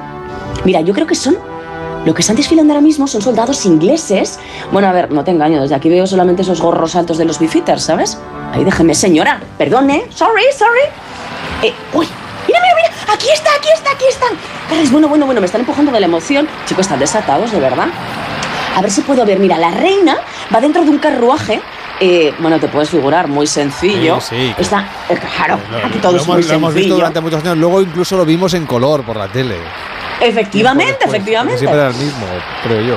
Mira, eh, está hecho en pan de oro, tiene dos tritones gigantes que demuestran el poder del imperio británico, claro. Bueno, por cierto, por cierto, madre mía, cómo está la gente, ¿eh? O sea, están desatados. Yo creo que es que, bueno, yo, yo la he visto un poquito así como de refilón. Por cierto, te cuento que es la primera coronación televisada, porque eh, estoy viendo un montón de periodistas, algunos con periscopios, Carles, ¿eh? O sea, para, que, para ver mejor, imagínate. Mira, hay más de 2.000 acreditados, 500 fotógrafos de 90 países y se va a transmitir por televisión, por la BBC, ¿vale? Como tú decías. Pero claro, imagínate, es que es el primer evento internacional del mundo que se emite por la tele. Eso sí, en blanco y negro, aunque se graba en color, ¿eh? Para casi 27 millones de telespectadores, flipa. Mira, esto sí que es audiencia y no las de ahora. Oye, date cuenta, claro, que todos estos preparativos pues han durado un añito, nada menos. Vamos, tú imagínate para que algo salga mal aquí. Es que, claro, Pues eso. conociendo cómo se maneja la monarquía británica, imagino que lo tendrán todo organizado al detalle, ¿no? Por cierto, no sé si has llegado ya a la abadía. Pues, pues mira, no, pues he llegado pero de milagrito, ¿eh? No sé ni cómo he conseguido moverme por las calles porque está todo abarrotado. Eh, bueno, hablabas, bueno, aquí también, aquí, también hay mucha gente. ¿eh? Mira, hablabas de organización, ¿no? Pues mira, dentro de la abadía donde estoy, somos 8.000 personas y esta abadía tiene capacidad para 2.000 solamente. Imagínate, para un apuro, ¿vale? Eh, de hecho, Carles, te voy a decir que yo que soy muy observadora, se han instalado retretes portátiles en los, en los patios de la abadía, ¿vale? Que he visto según pasaba forraditos de terciopelo azul. Mira qué cucada, ¿eh? Para hacer tus cositas, ¿eh? Bueno, que me desvío. Eh, mira, estoy... Uy, vale, vale, vale, vale, vale. Mira, me está, me está mandando callar, porque claro, es que la reina está entrando ya en la abadía. Son las 11 en punto y mira, mira, mira, mira, todo el mundo está aplaudiendo, claro. A ver, va guapísima Carles, ¿eh? También te digo, no sé cómo puede caminar con ese vestido, chico, porque, porque, eh, porque es una movida. Yo que me manejo mal con tacones, mira, eso sí ha roto la tradición, ¿eh? El vestido es en tonos dorados, que la verdad es que choca bastante con la sobriedad de la abadía ¿eh? de Westminster, que, que- que- que es una maravilla, no te engaño. Y que sí, que sí, que sí, señor. Mira, me mandan callar otra vez. Pero chico, tendré que hablar y hacer mi, mi- mi trabajo, que soy periodista. Bueno, qué pesados. Por cierto, no veo muchos reyes y reinas aquí, Carles, y te cuento por qué. Y es que ningún monarca coronado puede presenciar la coronación de uno británico. Eso es lo que dice el protocolo, ¿vale? Así que hay representantes de muchos países. Uy, mira, espera. Sí, sí, mira, ese es el emperador Akito. Pero claro, es que el emperador ahora mismo es príncipe de momento, o sea que él sí que puede. Y te voy a contar otro cotillo muy bajito. Nuestra reina Sofía, que en esta época tiene solo 14 añitos, no está aquí, pero va a acudir al Palacio de Buckingham luego a la recepción. Mira, aquí están, bueno, la verdad es que hay un silencio sepulcral porque la reina ahora mismo, mira, está acompañada del obispo de Canterbury y según veo por aquí otros señores que la verdad es que no conozco. Y está pasando, está pasando, Carles. Le están poniendo la corona, lleva el cetro, el orbe, vamos que lo tiene todo, papi. Y... ¡Uh! Mira, has oído, has oído, has oído. Han dicho, eso, God Save the Queen. Están diciendo todos a una. Bueno, qué momento más emocionante, Carles. Oye, te, te cuento un último detalle. Lleva también el anillo imperial. Dicen que cuanto más duele el anillo, más durará su reinado. Así Pues que a la le- debe hacer un doler daño, un huevo, ya te digo. porque ya sabes que esto va a durar más que una boda gitana. Bueno, Pues pues menudo momento histórico que acabamos de vivir en esta conexión en directo y de, la verdad es que 70 años de, después, pues menudo momentazo, ¿eh? que te estás quedando a unos fastos que son realmente Sí. exclusivos. ¿eh? Espero que vayas vestida para la ocasión. A ustedes les contamos, claro, ustedes ya saben que Londres siempre es un destino imprescindible, muy concurrido, hay mucho viajero, mucho turista y aunque ustedes no coincidan con la coronación, no dejen de visitar el Palacio de Buckingham, pueden ir a ver el cambio de guardia también, Trafalgar Square, la Torre de Londres, todos los lugares que tienen que ver con la monarquía británica, aunque su historia sea bastante más oscura, eh, la de la Torre de Londres digo, que la de la propia monarquía. Y ya saben que allí Enrique VIII pues mandó decapitar a su mujer a Ana Bolena, así que tuve con cuidado Rebeca, por si acaso que necesitas la cabeza para estar mañana con Jaime Cantizano. Hecho, un beso. Cuídate, te escucho mañana por fin es lunes, un abrazo. Bye bye. En Onda Cero, gente viajera. Carlas Lamelo. Si elegir es ahorrar for you, ahorra todas las semanas con los productos marca de Carrefour. Como con el yogur natural Carrefour Pack de 8 a solo 1,5 euros. Y más ofertas como la costilla de cerdo Carrefour a 4,99 euros el kilo. Hasta el 21 de enero en Carrefour, Carrefour Market y Carrefour.es. Carrefour, aquí poder elegir es poder ahorrar. Almería, eres mi sol. Sol que ilumina enigmáticos paisajes y naturaleza salvaje. Luz de aguas cristalinas y cielo estrellado. Eres viento, sal, emoción y paz. Almería, eres mi sol. El sol que necesito. Diputación de Almería y Costa de Almería. Arranca una nueva edición de los premios Ponle Freno para reconocer las mejores iniciativas que hayan contribuido a promover la seguridad vial en nuestro país. Consulta las bases en ponlefreno.com y envía tu candidatura antes del 4 de marzo. Ponle Freno y Fundación AXA Unidos por la Seguridad Vial. ¿Cansado de toser? Toma Herbetón Respire. Herbetón jarabe con extracto de pino y eucalipto espectora y reduce el espasmo bronquial. Herbetón Respire. Consulte a su farmacéutico o dietista. ¿Eres profesor o centro educativo? Prepara tu proyecto para la tercera edición de los premios Mentes AMI. Queremos reconocer tu labor con esas iniciativas que fomentan el pensamiento crítico de tus alumnos, que impulsan su creatividad audiovisual responsable, que desarrollan sus competencias digitales o que promueven los valores y la convivencia en el aula. Infórmate en mentesami.org. Un proyecto de Fundación A3 Media. Colaboran Platino Educa, Unie Universidad y Fundación La Caixa. Hasta el domingo ahórrate el IVA en todo, electrónica, electrodomésticos y en mucho más. Televisores, móviles, ordenadores, frigoríficos, PlayStation 5, electrónica deportiva, muebles de cocina. Con envíos incluso en dos horas. Recuerda, solo hasta el domingo ahórrate el IVA en tienda web y app del corte inglés. ¿Te apuntas? ¿Cansado? Revital. Tomando Revital por las mañanas recuperas tu energía, porque Revital contiene ginseng para cargarte las pilas y vitamina C para reducir el cansancio. Revital, de Pharma OTC. En Menorca hay un secreto que te queremos contar. Su encanto y la posibilidad de disfrutarla todos los días del año. Descubre Menorca, su oferta deportiva, cultural, gastronómica, natural y de paisajes de ensueño. Y ahora además como patrimonio mundial por la UNESCO. Ven y disfruta. Fundación Fomenta el Turismo de Menorca.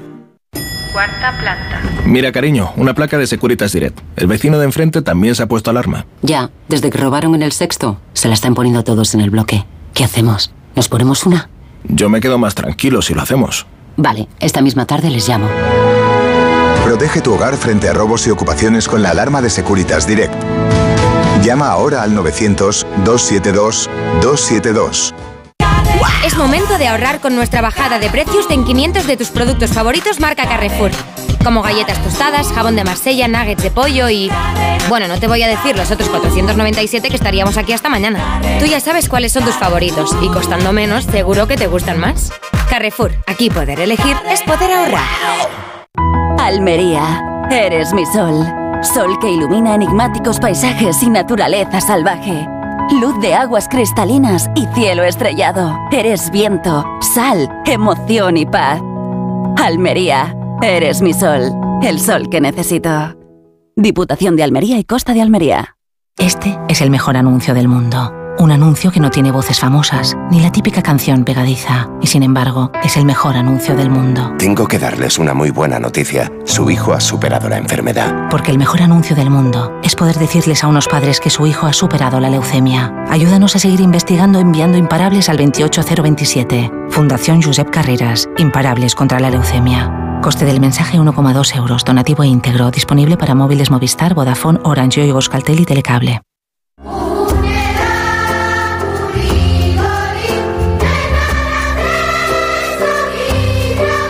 En Onda Cero, gente viajera. Carlas Lamelo.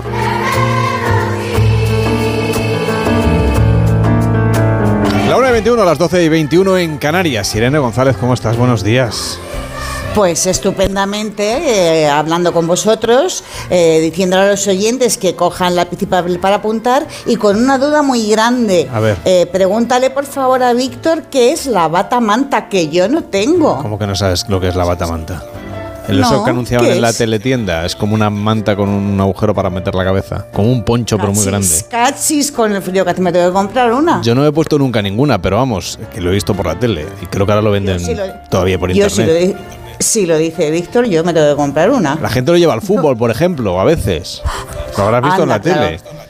Es que no veo el fútbol, ya sabes que yo soy más de pádel. Que Víctor se ha ido de viaje, no sé dónde está. Pero luego cuando llegue, por aquí, por la radio estará, eh, ya le pregunto. Está trabajando, claro, haciendo cosas. Mientras tú y yo hablamos aquí de una escapada, de una experiencia disfrutable en cualquier época del año, la que nos plantea hoy Irene González, nos va a llevar a la Sierra Morena Sevillana. ¿Qué tiene la Sierra Morena Sevillana que te ha gustado tanto a ti? Pues eh, mira, tiene muchísimos atractivos porque se recorre con facilidad, se disfruta con los cinco sentidos y tiene una gastronomía, bueno, de lo que nos gusta en, gente viajera, una gastronomía de infarto. Está solo una horita del centro de Sevilla, eh, tiene una temperatura muy agradable, enormes tierras de encinares, de robledales y de alcornocales. Además, la Melo es parque natural y geoparque y forma parte de la reserva de la biosfera Sierra Morena, donde por cierto viven más de 100 especies de aves y así que también es zona cepa. La Sierra Morena sevillana esconde en sus riberas misteriosos bosques de galería que yo no sabía lo que eran y son bosques tan cerraditos que forman pues como un túnel. Bueno, tiene mucha magia, ¿no? Están llenos de cerezos silvestres, de avellanos y de castaños. Y en ella están los deliciosos Cazalla de la Sierra, San Nicolás del Puerto, Alanís, Constantina y varios pueblos más en los que nos vamos a perder. Así que recomiendo otra vez a los oyentes que vayan a por su lápiz y por, por su papel para no perderse nada, porque es un lugar ideal para los amantes de la naturaleza y del buen comer. Eso es lo que ha hecho Víctor Herranz, que ha ido a buscar su lápiz y su papel y hasta aquí, para explicarte que quiere saber, Irene, que qué es una batamanta. Uy, eso es un invento maravilloso para pasar el invierno. Es una especie de manta. Quiero una fotito en Instagram, tanta fotito esquiando con tu tabla tan molón, no, no quiero no es muy fotito digna, con no es muy digna la foto. Batamanta uno no, no sale ganando, creo yo, eh, me da la sensación, pero bueno. Irene, nos estabas llevando por, venga, por Cazalla de la Sierra, que es donde los licores, ¿no? Ah, pues sí, por su patrimonio natural e histórico, donde uno de sus lugares emblemáticos es el Castillo de la Puebla, además de su iglesia de Nuestra Señora de la Consolación y del convento de Santa Clara ambos del siglo XVIII. Y también recomiendo la Melo, la Plaza Mayor y la del Coso, que son ideales para el tapeo, que ya sabes tú que en gente viajera pues eh, somos muy de tapear. Además, Cazalla es una caja de sorpresas porque tiene un monasterio, el de la Cartuja, que tiene más de 600 años y donde los monjes elaboraban aguardiente. Se construyó sobre un recinto morisco del siglo VIII y aquí vivieron los montes jerónimos hasta que fueron sustituidos por los cartujos, que estos se dedicaron a trabajar la tierra y, acoger a los peregrinos que por aquella época pasaban muchos por allí. Con la desamortización se abandonó y en 1973 lo compró un inglés que era bastante listo y convirtió la capilla del peregrino en su casa. Y bueno, unos años después se lo vendió a Carmen Ladrón de Guevara, que lo ha convertido en un sitio de turismo rural con mucho encanto, donde las habitaciones eh, de las antiguas, o sea, donde las habitaciones actuales son las antiguas celdas de los monjes. Y otro icono de Cazalla de la Sierra son sus destilerías, donde una de las más llamativas es la destilería Miura, donde los monjes ya elaboraban licores y anises desde el siglo XV. La destilería Lamelo es muy curiosa y te enseña la técnica de destilación tradicional y hacen catas que, bueno, yo personalmente recomiendo mm, hacer si después te vas directito al hotel. Yo no sé si habrás catado mucho o si habrás aprendido a hacer el licor, porque es el legado de los monjes. No sé qué tal se te ha dado a ti lo de preparar el licor o te lo has tomado simplemente. Pues em, bueno, mm, casi que me lo he tomado. Mm. Me parece muy bien, ¿eh? me parece muy bien. Ah, vamos, no que te sientas juzgada. Irene, no pasa nada. Yo te pregunto, tú me cuentas. Eh, luego me he ido al hotel y es que aquí desde la Edad Media, entre monjes, abadías y generosos viñedos, en Cazalla saben muchísimo de tradición gastroenológica y donde la marinan, la marinan como nadie, la melo es en las bodegas Colonias de Galeón, que es una de las más antiguas y emblemáticas de toda esta zona. Primero se realiza una cata en, la bodega, que es muy moderna, y después, eh, pues con, con coche, se va al corazón del viñedo, la colonia 40 para tomar un exclusivo almuerzo campero que se elabora eh, en horno de leña y que se toma, pues como te digo, en pleno viñedo. Te aseguro que es uno de los lugares más originales donde he comido, eh, que es para repetir y totalmente recomendable. Y yo creo que a ti y a Víctor os encantaría. Además es muy curioso, ¿no? Porque eh, en las bodegas colonias de Galeón se puede revivir la historia que se remonta a los siglos XV, XVI y XVII, cuando Sevilla fue la principal exportadora de vino a América, como ya lo contaron en sus escritos Cervantes y Lope de Vega. Y además estos vinos viajaron, fíjate, nada más y nada menos que con Magallanes en su vuelta al mundo, porque son caldos que aguantan perfectamente las temperaturas extremas. Y además la historia de las colonias es muy curiosa porque nacieron en el siglo XIX cuando aquí en la Sierra Morena Sevillana se repartieron 70 lotes de tierra de un total de 400 hectáreas entre los campesinos, que la verdad es que lo pasaban muy mal económicamente, para que las trabajaran y crearan el mejor vino. Y las llamaron las colonias agrícolas de Galeón. El siguiente punto en este mapa que nos está trazando por la Sierra Morena Sevillana, hoy Irene González en Gente Viajera, es San Nicolás del Puerto. Pues sí, que está entre bosques de alcornoques, de encinas milenarias y del Cerro del Hierro. Además mm, de sus muchos atractivos patrimoniales, San Nicolás del Puerto tiene una gran actividad cultural donde destaca un singular, vamos, es muy exclusivo, festival de cine, la que se llama La Vieja Encina, que se celebra en el segundo fin de semana de marzo. Y muy recomendable también su semana cultural, que es en agosto, llena de conciertos, exposiciones y teatros. Y esta zona, que está a caballo entre Y San Nicolás del Puerto, está el monumento natural Cerro del Hierro, una antigua explotación minera a cielo abierto que ya te digo la melo que es el destino ideal para ti. A mí me manda la mina, fíjate. ¿Eh? A, a- a Víctor le dice que se vaya a comer y a mí me manda la mina. A ver, Bueno, yo- no, tú, tú si me lo recomiendas, yo me lo apunto rápido. ¿eh? Pues es que tú eres muy de... Muy minero. a- a- a- ahora verás, no, no, muy deportista. Ah, Víctor sí. es más como de tapeo. Tú muy deportista, de porque tapeo. mira, más de tapeo y de batamanta. Vale, vale. Oye, Oye, a mí la batamanta no, no, ahí no me vas a encontrar. ¿eh?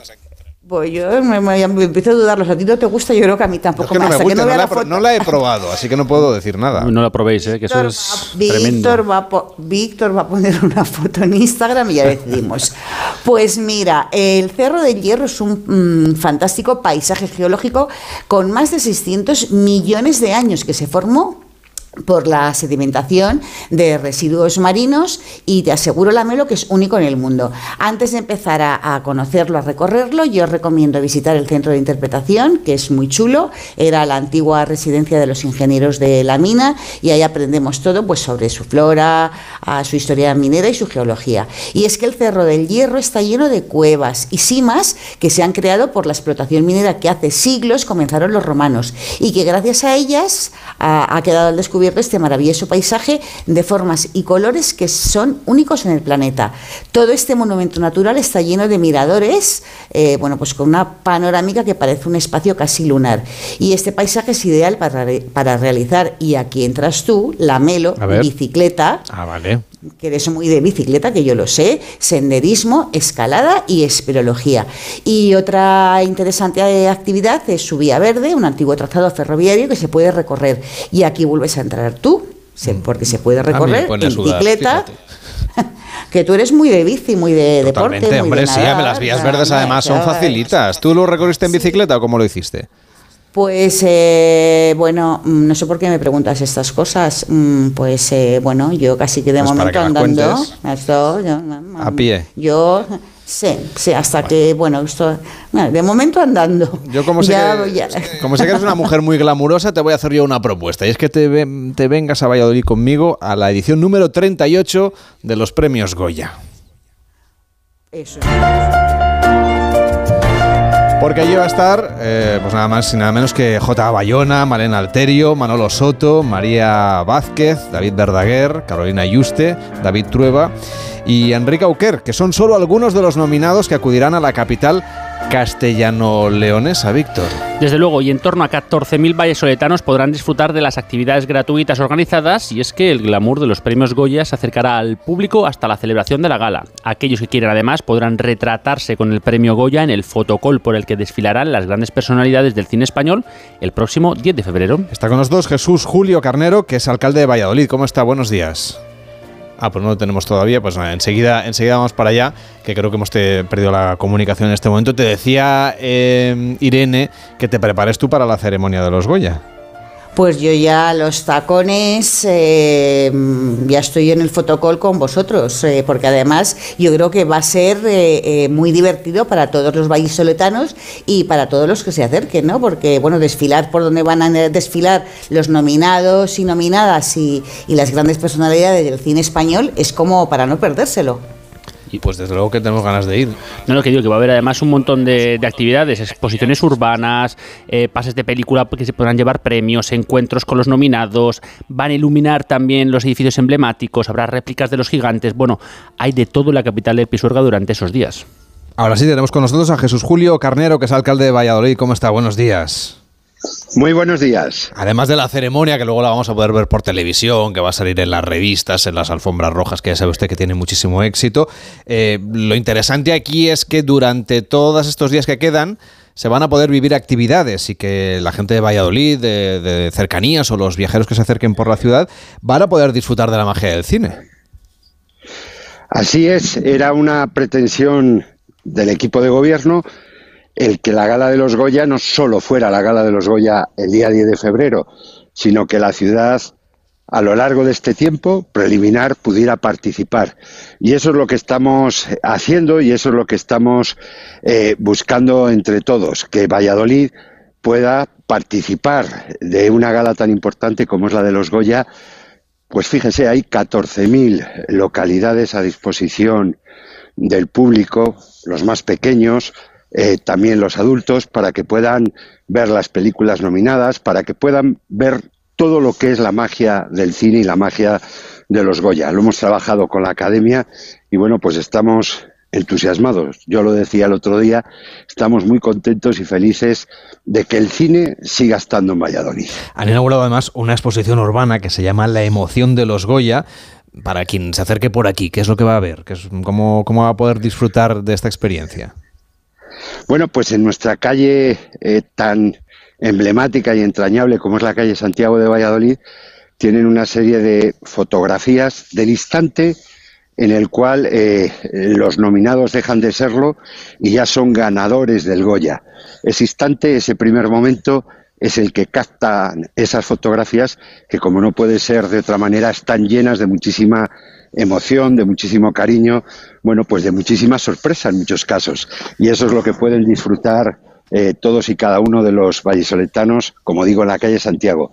Luego, a lo largo de la ciudad, tenemos repartidas en ocho plazas, eh, bueno, pues eh, una imagen del Goya, una réplica gigante que hace que, bueno, pues todos nos podamos fotografiar con ese Goya, desde la Plaza Mayor a muchas de las plazas emblemáticas de la ciudad de Valladolid, en los barrios también pueden hacerse las fotos y disfrutar eh, de la imagen de, del Goya, de una imagen tan querida por todos nosotros, tan querida en Valladolid, porque Valladolid es una ciudad de cine. Y luego está el cine iberoamericano, claro, que también va a tener un papel importante en esta edición. Así es, el cine iberoamericano tiene una importancia, eh, bueno, pues muy especial. Estamos en la edición número 38, el cine iberoamericano va a tener un papel fundamental. Pero fíjense, yo sí me deja destacar algo, quiero destacar un hecho muy relevante. Se iba a hacer, dado que es en Valladolid esta edición número 38 eh, de los Goyas, iba a hacer un homenaje a Concha Velasco. Y se iba a hacer un homenaje a Concha Velasco en vida. Bueno, pues ese homenaje se mantiene. Una vez que ella ya se ha ido y nos ve desde el cielo, vamos a tener la oportunidad de homenajearla como es de vida. Es algo secreto que tiene muy guardado la academia y que todos vamos a tener la oportunidad de disfrutar. Y si hay alguien que concita, bueno, pues pasión, unión y cariño es la figura de Concha Velasco, por supuesto en Valladolid, pero también en el resto de España. Desde luego, ¿eh? todo el equipo de este programa se suma a ese homenaje de una actriz tan querida, por, que yo creo que ha, estado presente en la vida de, de, varias generaciones en nuestro país. Irene, ¿ya lo tienes todo preparado tú para irte a Valladolid y disfrutar de los Goya? Pues mira, eh, ese fin de semana, porque el 10 de febrero es sábado, yo creo que saldré el viernes 9 y recomiendo a todo el mundo que, bueno, pues que también se plantee un planazo de un fin de semana en Valladolid, porque es una propuesta de lo más interesante. De hecho, más allá del cine, alcalde, le quiero preguntar porque tienen ustedes eh, fin en la Feria Internacional de No Turismo en Valladolid los días 13 y 14 de marzo. Hay varios turoperadores de más de 20 países que van a participar. ¿Cómo va a ser esta quinta edición? Bueno, pues esta quinta edición es una edición que tiene todas las expectativas. Fíjese que estamos hablando de una feria única en el mundo en la cual hablamos eh, de no turismo desde el punto de vista de las bodegas y del territorio. Contamos, como bien dice usted, con 100 turoperadores, eh, van a participar, eh, bueno, pues un buen número de bodegas, en torno a las 120 bodegas, van a participar, bueno, pues los representantes de todos los continentes, muy especialmente Portugal, Italia y España. Y bueno, es una feria que tiene tres planos y yo les quiero destacar por, por igual. Un plano de trabajo entre los tour operadores, eh, bueno, para definir cuáles son los destinos eh, más interesantes desde el punto de vista enoturístico en el territorio, en las bodegas. En segundo lugar, una serie de, ponencias eh, técnicas importantes también para conocer el estado de situación, cómo está el enoturismo en nuestro país y en el, y en el mundo.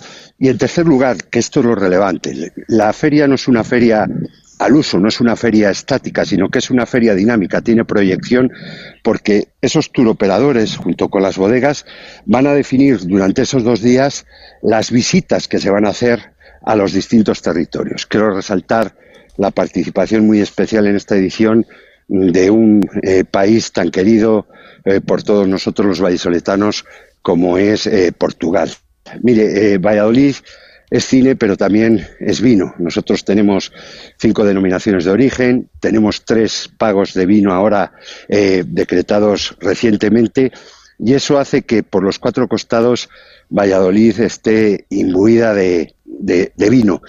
Eh, en Seminci, cuando celebramos nuestra Semana Internacional del Vino, también conseguimos que el vino tenga presencia a través del cine. Por tanto, yo creo que tenemos, tanto en el mes de febrero, un buen eh, mensaje para todos los españoles que se acerquen, por supuesto, a los Goya y en el mes de marzo también otro buen mensaje, un buen reclamo, como es que se acerquen a ver esta FINE, esta Feria Internacional eh, Enoturística, eh, que habla de algo tan importante y fundamental en el mundo del vino como es el territorio, como son las bodegas in situ, más allá de lo que contiene cada una de las botellas de esos vinos eh, de procedencia. Pues el próximo 10 de febrero, Valladolid será más que nunca una ciudad de cine, que lo es siempre, porque va a coger la nueva edición, la número 38 de los premios Goya, los de la cinematografía de nuestro país. El alcalde de Valladolid es Jesús Julio Carnero y ha estado hoy con nosotros en directo. Gracias por acompañarnos. Buenos días. Muchas gracias y están todos ustedes invitados a Valladolid, a los Goya, al cine, al cine, a los Goya y al vino. Muchas gracias.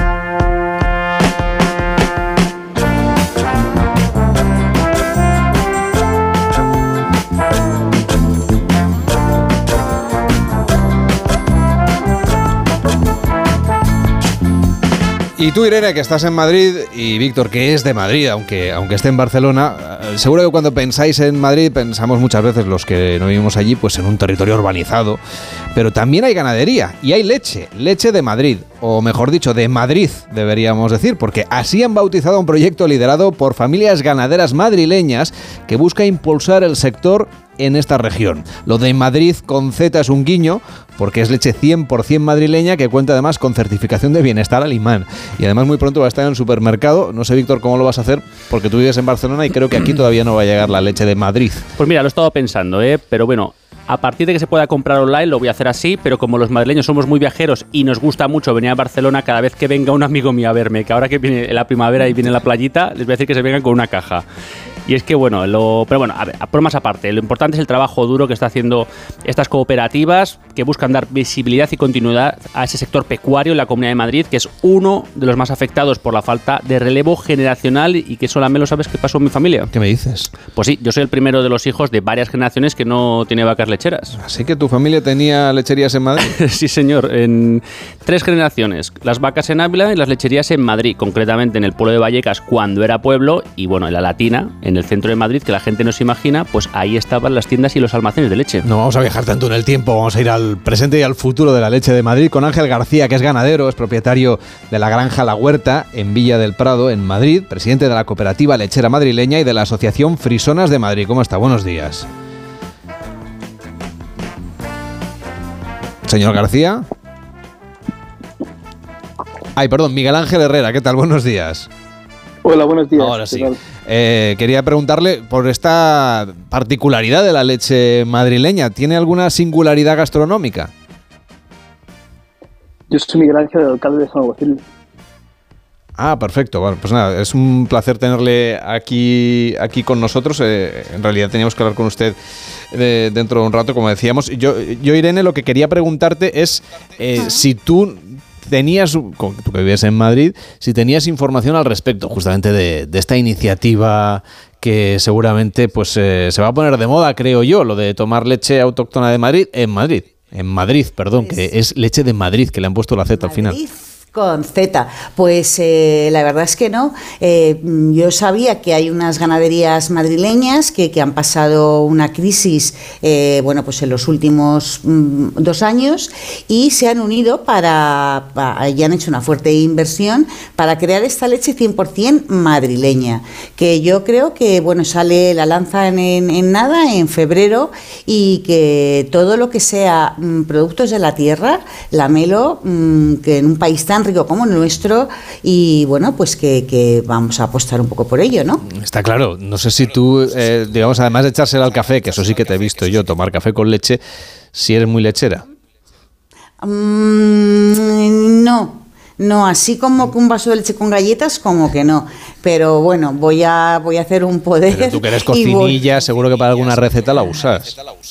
Ah, bueno, es que yo hago cocido y un poquito más tampoco. Bueno, el cocido no lleva leche, o sea, hasta donde sé yo. y hago, bueno, eh, sí, para algún postre sí le he utilizado, pero vamos a apostar por estas ganaderías, eh, por este proyecto que estoy convencida de que es muy ilusionante para estos productores eh, de Madrid.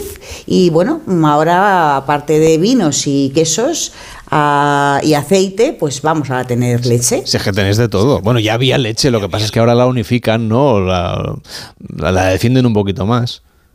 Bueno, leche de Madrid, una leche 100% madrileña. Yo creo que utilizan estas vacas, como decías tú, frisonas, que están por toda la sierra de Guadarrama, uh, que son unas vacas, bueno, pues eh, que viven al aire libre y que van a tener, van a dar una leche de muchísima calidad. Nos lo va a contar Ángel García, que como decíamos es ganadero eh, y además eh, pues preside esta cooperativa lechera madrileña. ¿Qué tal? Buenos días. Hola, buenos días. Hablábamos de la leche de Madrid o de Madrid, porque le han puesto esa Z final ahí para, para marcar sí. marca. Eh, cuéntanos qué particularidades tiene esta leche. Pues mira, el, es una leche que es de muy, muy alta calidad, porque las, las granjas que formamos son todas tenemos la certificación de bienestar animal y entre la tecnología que, que se ha empleado estos años y la, y, y la experiencia que tenemos en, en, el sector, pues la verdad es que, que, que se ha hecho un, una leche de muy de muy alta muy alta calidad. Se trata de romper un poco esa idea de que Madrid es solamente urbano, que ahí también hay en la Comunidad de Madrid hay una importante actividad ganadera. Sí, Sí, la verdad es que se trata un poco de eso, ¿no? Que, que la gente de, de la ciudad pues sepa que, que aquí en Madrid también hay vacas y que pues, se puede producir una leche de muy alta calidad y además 100% eh, madrileña, que es al final hacer una leche de Madrid para la gente de Madrid. Lo que les preocupa un poco es la ren- renovación generacional. Parece que no los más jóvenes no se quieren dedicar a esto de la ganadería.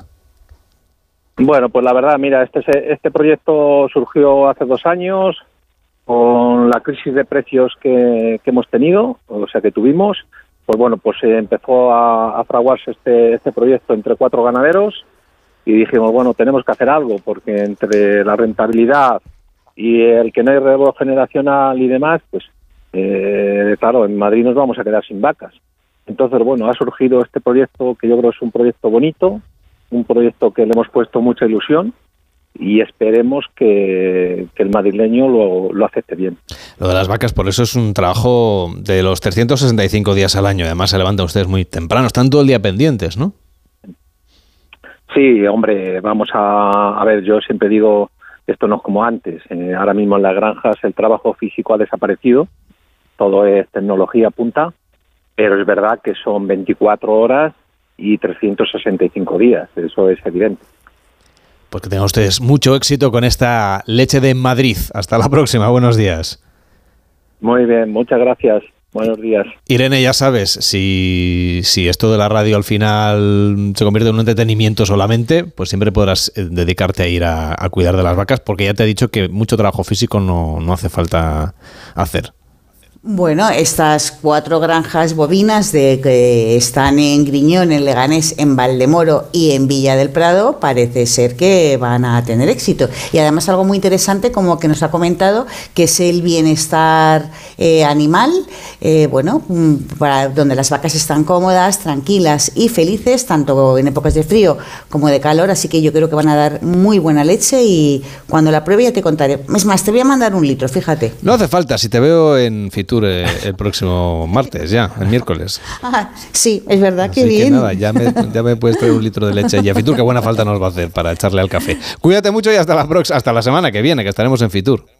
Adiós, buena semana. Hacemos una pausa en Gente Viajera y nos vamos a ir de viaje a Cerdeña. En Onda Cero, gente viajera. Carlas la...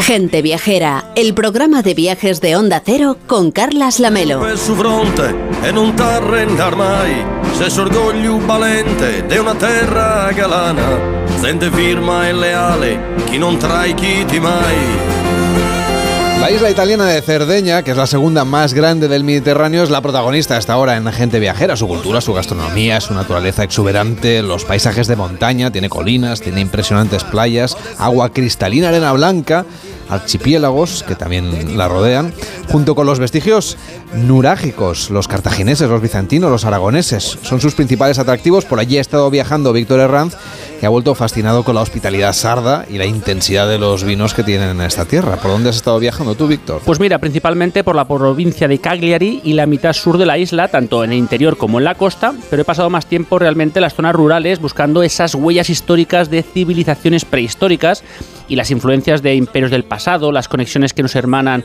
entre Italia y España y degustando pues también esas recetas tradicionales, las de la abuela, las que usan productos locales. ¿Y sabías, las- Lamelo, que en esas zonas de interior funciona casi al mismo nivel el trueque que la compra en comercio? ¿Qué me dices? Así es, y sobre todo el tema del vino, el aceite, las carnes de caza, los productos de la huerta, frutos secos. Es tal la cantidad de los mismos que prácticamente se abastecen con lo que producen en la isla y junto a la ausencia de estrés y la pureza del aire, pues hay regiones como la zona blue donde la gente vive de media 100 años. Deben saber los viajeros que Cagliari, la capital de Cerdeña, se encuentra en el sur de la isla. Hay vuelos directos además a este lugar desde España. La ciudad tiene un buen número de lugares de interés histórico que conviven además con un ambiente moderno. Cuéntanos cómo ha sido tu punto de vista, tu visita a la ciudad. Pues mira, la verdad es que muy interesante y bueno, pues para conocer bien la rica historia de la ciudad hay que por un lado recorrer esos monumentos prehistóricos de los que hablábamos, de los romanos, de los cartaginenses, de los bizantinos, de los aragoneses y por otro lado pues disfrutar de la gastronomía acercándonos pues a ese mercado central, degustando la botarga, que son los huevos del atún y después bueno, pues a lo mejor poner el broche final relajándonos en las playas del Poeto. Así que yo recomendaría primero visitar lo que es las zonas culturales, el anfiteatro romano, el santuario de Nuestra Señora de Bonaria, que es el principal templo mariano de la isla de Cerdeña, que por cierto allí se encuentra un contenedor de madera en el que llevaban la estatua de la Virgen María y Jesucristo, que cuenta la leyenda que salvo eh, los marineros de la terrible tormenta, pues el, el, barco naufragó y sobrevivió este, este trozo de madera. ¿no? También podemos acercarnos a la necrópolis de Calaris, en el Parque Arqueológico del Tubijedu, un espacio pues, rodeado de jardines, edificios y antiguas fábricas que ha sobrevivido a duras penas al paso del tiempo porque se convirtió en cantera y que visitamos con Francesca Spagnoletti, que es una guía de turismo de Cerdeña. Esta necrópolis de Tubijedu es muy importante porque es una de las necrópolis más grandes que existe después de la que hay en Cartago donde estaba la sede principal de los cartagineses en el norte de África.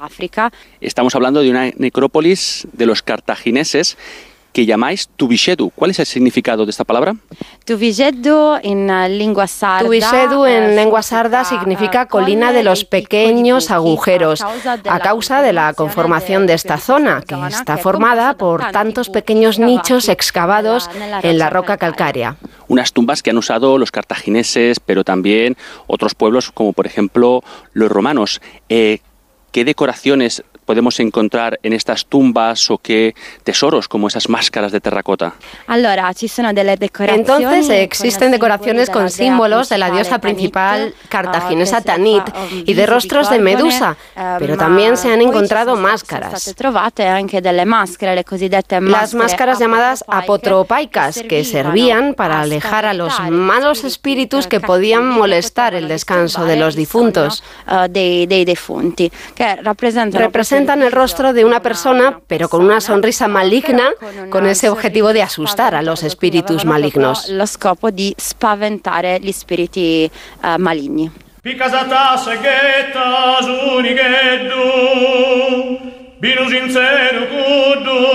Pascale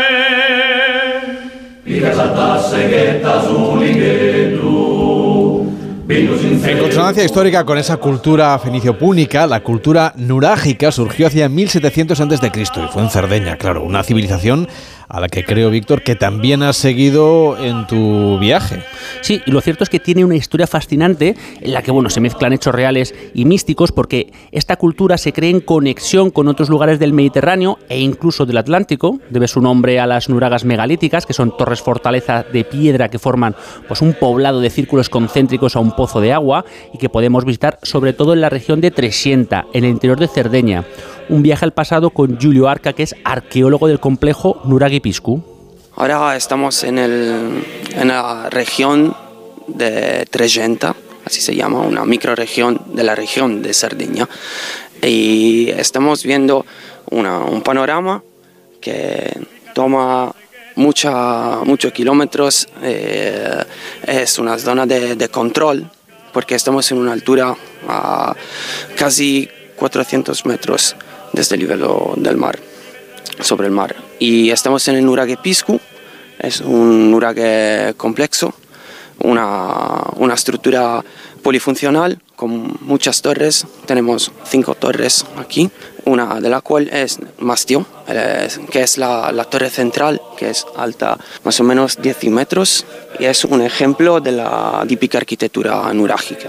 ¿Queda todavía mucho por descubrir? Sí, hay mucho en este sitio eh, en particular, porque tenemos todos un, todo un vilaje alrededor de, de, de la construcción principal que es contenida entre una grande muralla megalítica que todavía no se ve, pero se pueden interceptar las partes superiores de, las piedras. Bueno, Lamelo, para que la gente se haga una idea de su importancia, James Cameron, el director de Avatar, en su búsqueda de los orígenes de la mítica Atlántida en Doñana, descubrió similitudes abismales del yacimiento de Montilla de Azuer en Daimiel, Ciudad Real, con la cultura nurágica sarda, por lo que intentó establecer de la mano de National Geographic esta teoría de que el sur de España fue el centro de la cultura atlante y Cerdeña un eslabón perdido. Construido 700 años antes de las Nuragas de Cerdeña, me asombra ver tantas características de la cultura de la isla en este templo español. Es como una mini versión de lo que vimos en Cerdeña. Pero mirad qué complejo es y fijaos en la forma. El foso, los círculos concéntricos. Esto parece una metáfora, Parece la arquitectura atlante descrita por Platón. Tenemos los puntos cardinales y en el centro, justo aquí, un pozo muy muy profundo. Quizá porque así se veneraba a un dios del agua como Poseidón. Bueno, hay que decir que el arqueólogo de este yacimiento, que nos contó sobre este documental, que hay, bueno, una serie de inexactitudes en este documental de National Geographic, pero que si soñamos con descubrir qué pasó con la Atlántida, pues tras esta pieza podemos pensar que estamos un poquito más cerca. Ya saben que tenemos un WhatsApp abierto, es el 699464666 para contarnos cuál es el destino que usted desea visitar en 2024. Ya sabe que la próxima semana empieza Fitur, la Feria Internacional de Turismo de Madrid, y que allí usted se puede dar la vuelta al mundo pues entre pabellón y pabellón. Y ahí estará también gente viajera, la esperamos en el pabellón 9, donde haremos en directo el programa y donde estaremos, de hecho, el miércoles, el jueves, el viernes, vamos, que pueden, pueden pasarse ustedes a saludarnos si quiere, o por ejemplo, a ver cómo se hace la radio allí desde Fitur. Ahí el sábado y el domingo también estaremos en ese stand B14, justamente pues entre Galicia y Navarra, que es una zona muy buena. 699464666, el WhatsApp de Gente Viajera nos sigue. Mientras tanto, si usted quiere, en onda 0.es barra Gente Viajera, las principales plataformas de audio, también en la aplicación de Onda Cero y por supuesto siempre que usted quiera también incluso en YouTube. Ahora llega Juan Diego Guerrero y noticias fin de semana. Nosotros volvemos mañana cuando será ya domingo para seguir viajando desde la radio. Que pasen una feliz tarde de sábado. Hasta mañana.